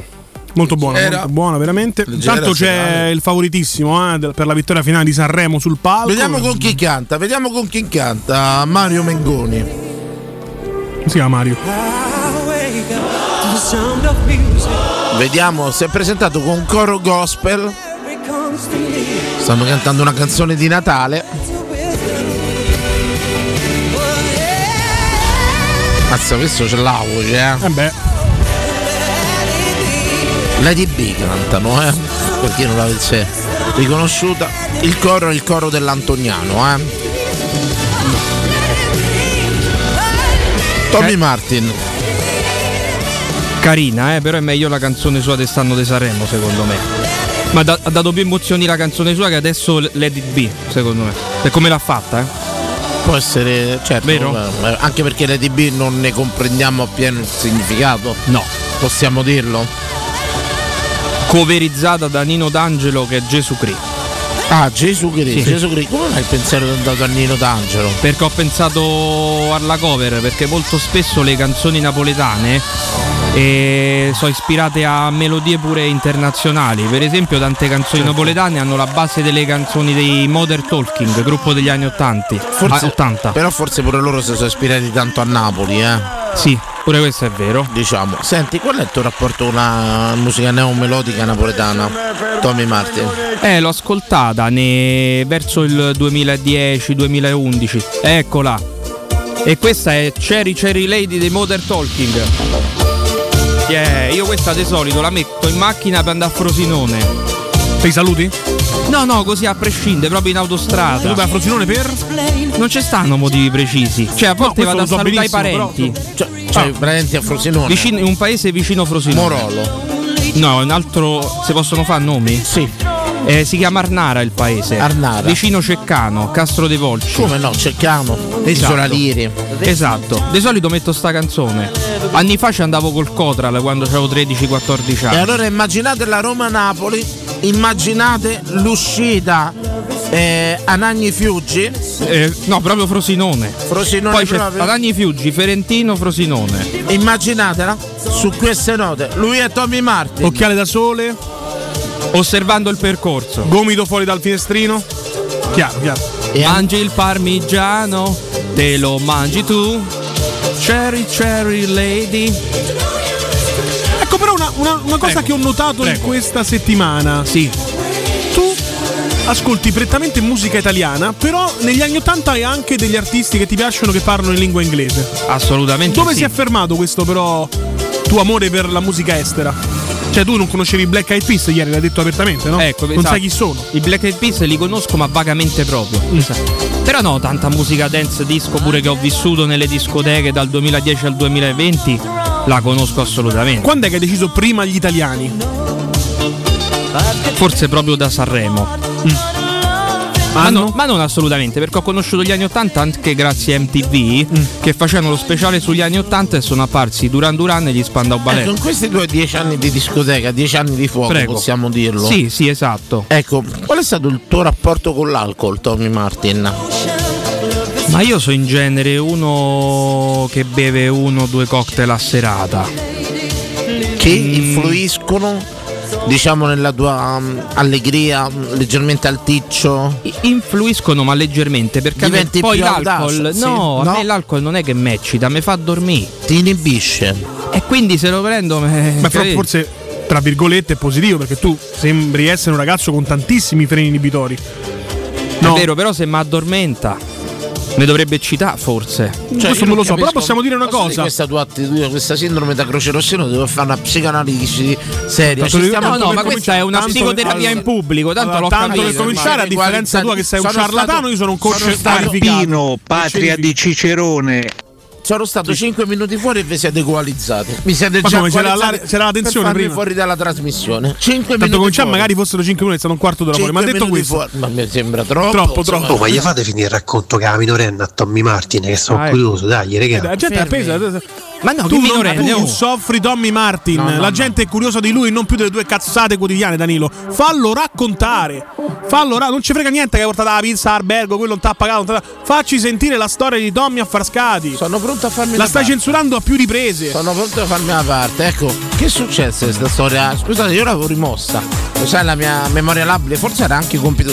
Che è successo a una minorenne di Frascati? No, ma non è minorenne, oh. Una minorenne, Però una- l'hai conosciuta ai limiti, era 17-18. No, quella no, era il quella è un'altra quella è il storia. PAM, quella è il PAM. Quello è il parcheggio del E PAM. loro vogliono sapere quella. L'ascolta, mi rimandi l'audio, perdonami. Sì, sì, ho capito quale. Allora, questa Oh, ma gli ragazza. fate finire il racconto che la minorenne a Tommy Martin, che sono curioso, dai, regà. Allora non è minorenne perché la ragazza in questione, vista in que- nell'estate 2022, aveva 23 anni. Però la, la frequenti dal 2000? No, dal 2022. No, ci avevi detto che la Tu hai frequentavi detto una anni è prima. conosciuta al parcheggio del PAM, lei aveva 20 anni. Eh, ma quella è un'altra storia. Eh, Eh, esatto, quella, torniamo a quella storia lì. quella. No, no, no, quella, è, quella che vogliono invece è questa che stavamo raccontando con Emanuele Sabatito. Prego.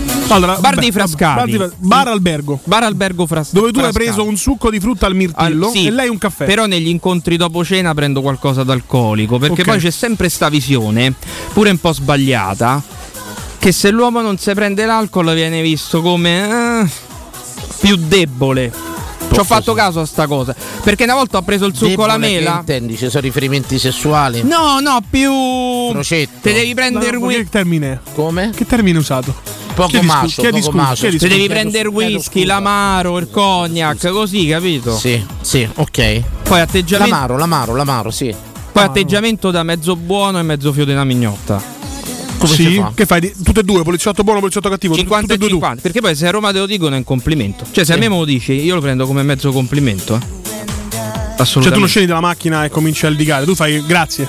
Quando dici sei un fio della. No. No, a parte, cioè, alterni, diciamo, frasi di fasi di, di- di- eh, poi ti, ti rigidisci un'altra volta. sì metà e metà perché ho capito che piace quel tipo un, po' sfuggente Enigmatico. Però scusami, tu hai capito che piace questa cosa, però tu non ti sei mai piegato fino a No, poco non è tempo fa a queste volontà Allora, delle donne. Vi interrompo un attimo. Prego. Fate, fate mente, mente Ok, locale ritorniamo-. Mente locale, fermatevi. Diretta, pronto? Pronto? Buonasera ragazzi, sono Andrea da Reggio Emilia. Andrea, Andrea, Andrea. ciao Andrea buonasera Ricordiamo la storia di Andrea, è andata a Reggio Emilia, ha incontrato una ragazza che aveva un alimentari forse, eh, con una casa sconfinata e chiaramente ha attaccato il cappello al chiodo. Prego Andrea. Prego Andrea. Bravo. Eh, vedo che la storia ti è entrata bene in testa. però. Ma no, presentiamo gli ospiti che sono i nostri ascoltatori con la storia loro, capito? Bellissima questa cosa. Come va? Tutto bene? Sì. Molto bene, molto bene. Bene, È stata una bene. settimana intensa. Abbiamo celebrato Sanremo come piace a noi e più la radio. E io ringrazio in qualità di direttore artistico Giuseppe Romonaco e il nostro editore ci ha permesso di avere Tommy Martin per tutta la settimana. Bene, insomma. bene, bene, ma non benissimo.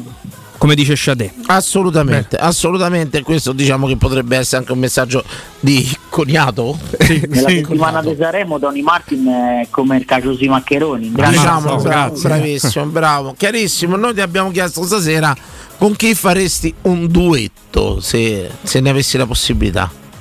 Se ne avessi la possibilità. Eh, vabbè, Dani, boh, no- Scusa un attimo, Taccaggi e Cheta, mi piace. Strada. Immaginarsi basta poco un'avventura. No, questa credo sia Baby K. Vola, vola. Ora, ora, stringimi così una volta ancora. Amore mio, lo sai come mi Ritorniamo sull'ascoltatore, sulla La città senza no, no, di te. vai, vai, vai, cappella, vai. Non c'è solo come sembra, dammi il mio amore sembra una conseguenza, ma stare senza come farò? Hai bruciato la corazza del mio corazon, uè bel cielo, sembra un soffitto, acqua dal letto matrimonial. Cosa ne pensi se usciamo da questo local? Yeah, yeah. Ma perché? Tommy Martin! Carissimo ascoltatore, è stato un attimo un unplugged proprio in teleradio stereo, carissimo. È stato un momento meraviglioso. grazie, mille. grazie Andrea, grazie veramente. Con chi faresti il tuo duetto? Ma io, guarda, eh, gua- mh, forse con Claudio Baglioni. Che bello. Non per forza musicale, però, eh. Non per forza musicale. eh, Può anche essere calcistico, teatrale, bello, cinematografico. No, perché hai scelto la musica, però non- forse non ti abbiamo Ecco, detto che non era limitato. ascoltare il mare, quanto tempo tempo siamo siamo stati senza fiatare.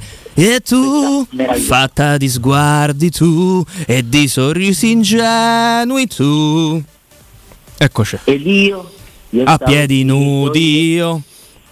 Vabbè, uguale. Che era, bravi, bravi. Allora, intanto non l'hai fatto con Baglioni il duetto, l'hai fatto con Tommy Martin che canta Baglioni. Che già Baglioni. Una parte, un piccolo risultato l'abbiamo portato a casa. Carissimo, carissimo. Beh, che canzone avresti cantato di Claudio Baglioni prima che ti interrompesse ormai Sabatino che vive nel terrore di essere terrore di accantonato di questa Guarda, trasmissione? Ma magari. Avrai. Avrai, avrai, avrai, avrai la stessa mia triste speranza e sentirai di non Di avere non avere amato amato mai abbastanza.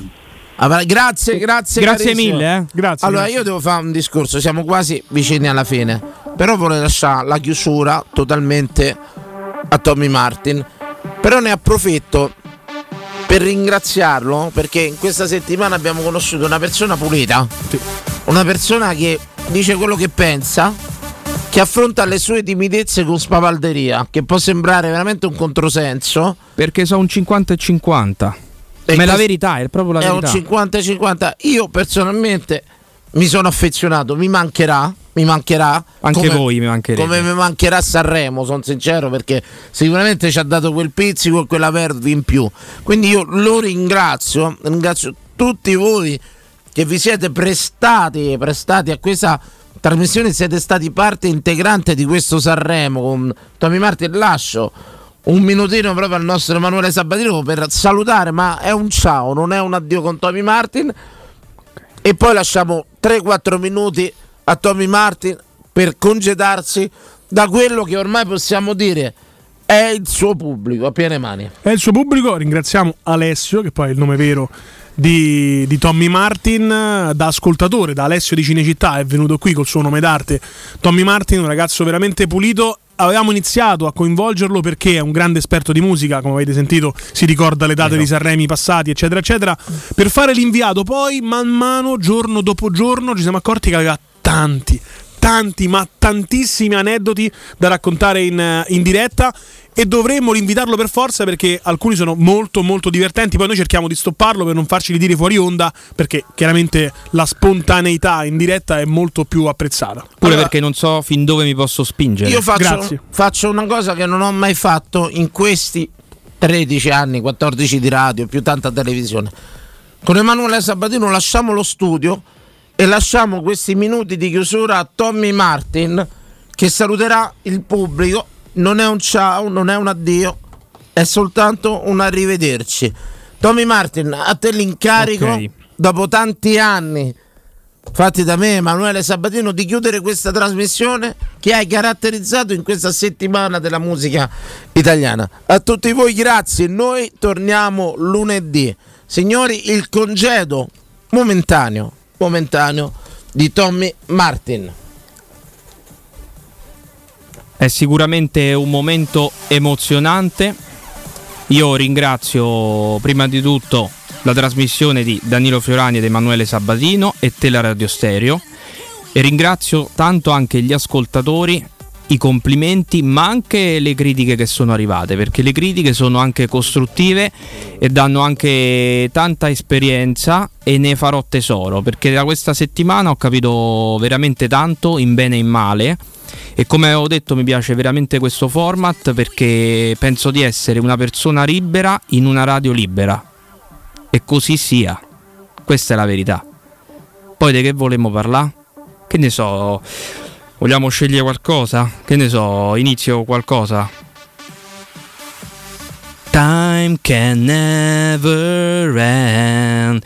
Careless whispers of a good friend. As the music died, something in your eyes. There's no comfort in the truth. Pain in the world is gone. I shouldn't gonna dancing, yeah. Guilty feeling gets no river.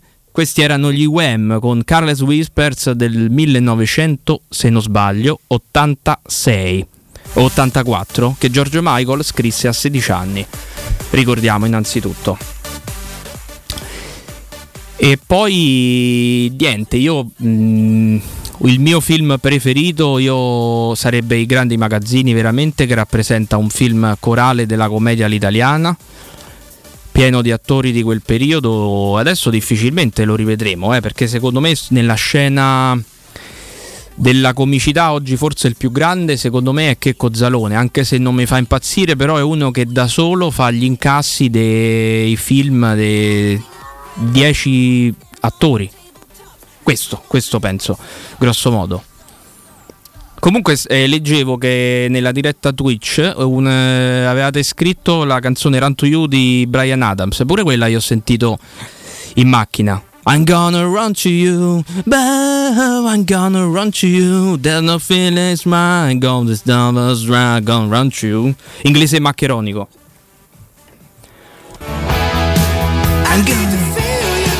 E detto questo vi saluto e vi ringrazio.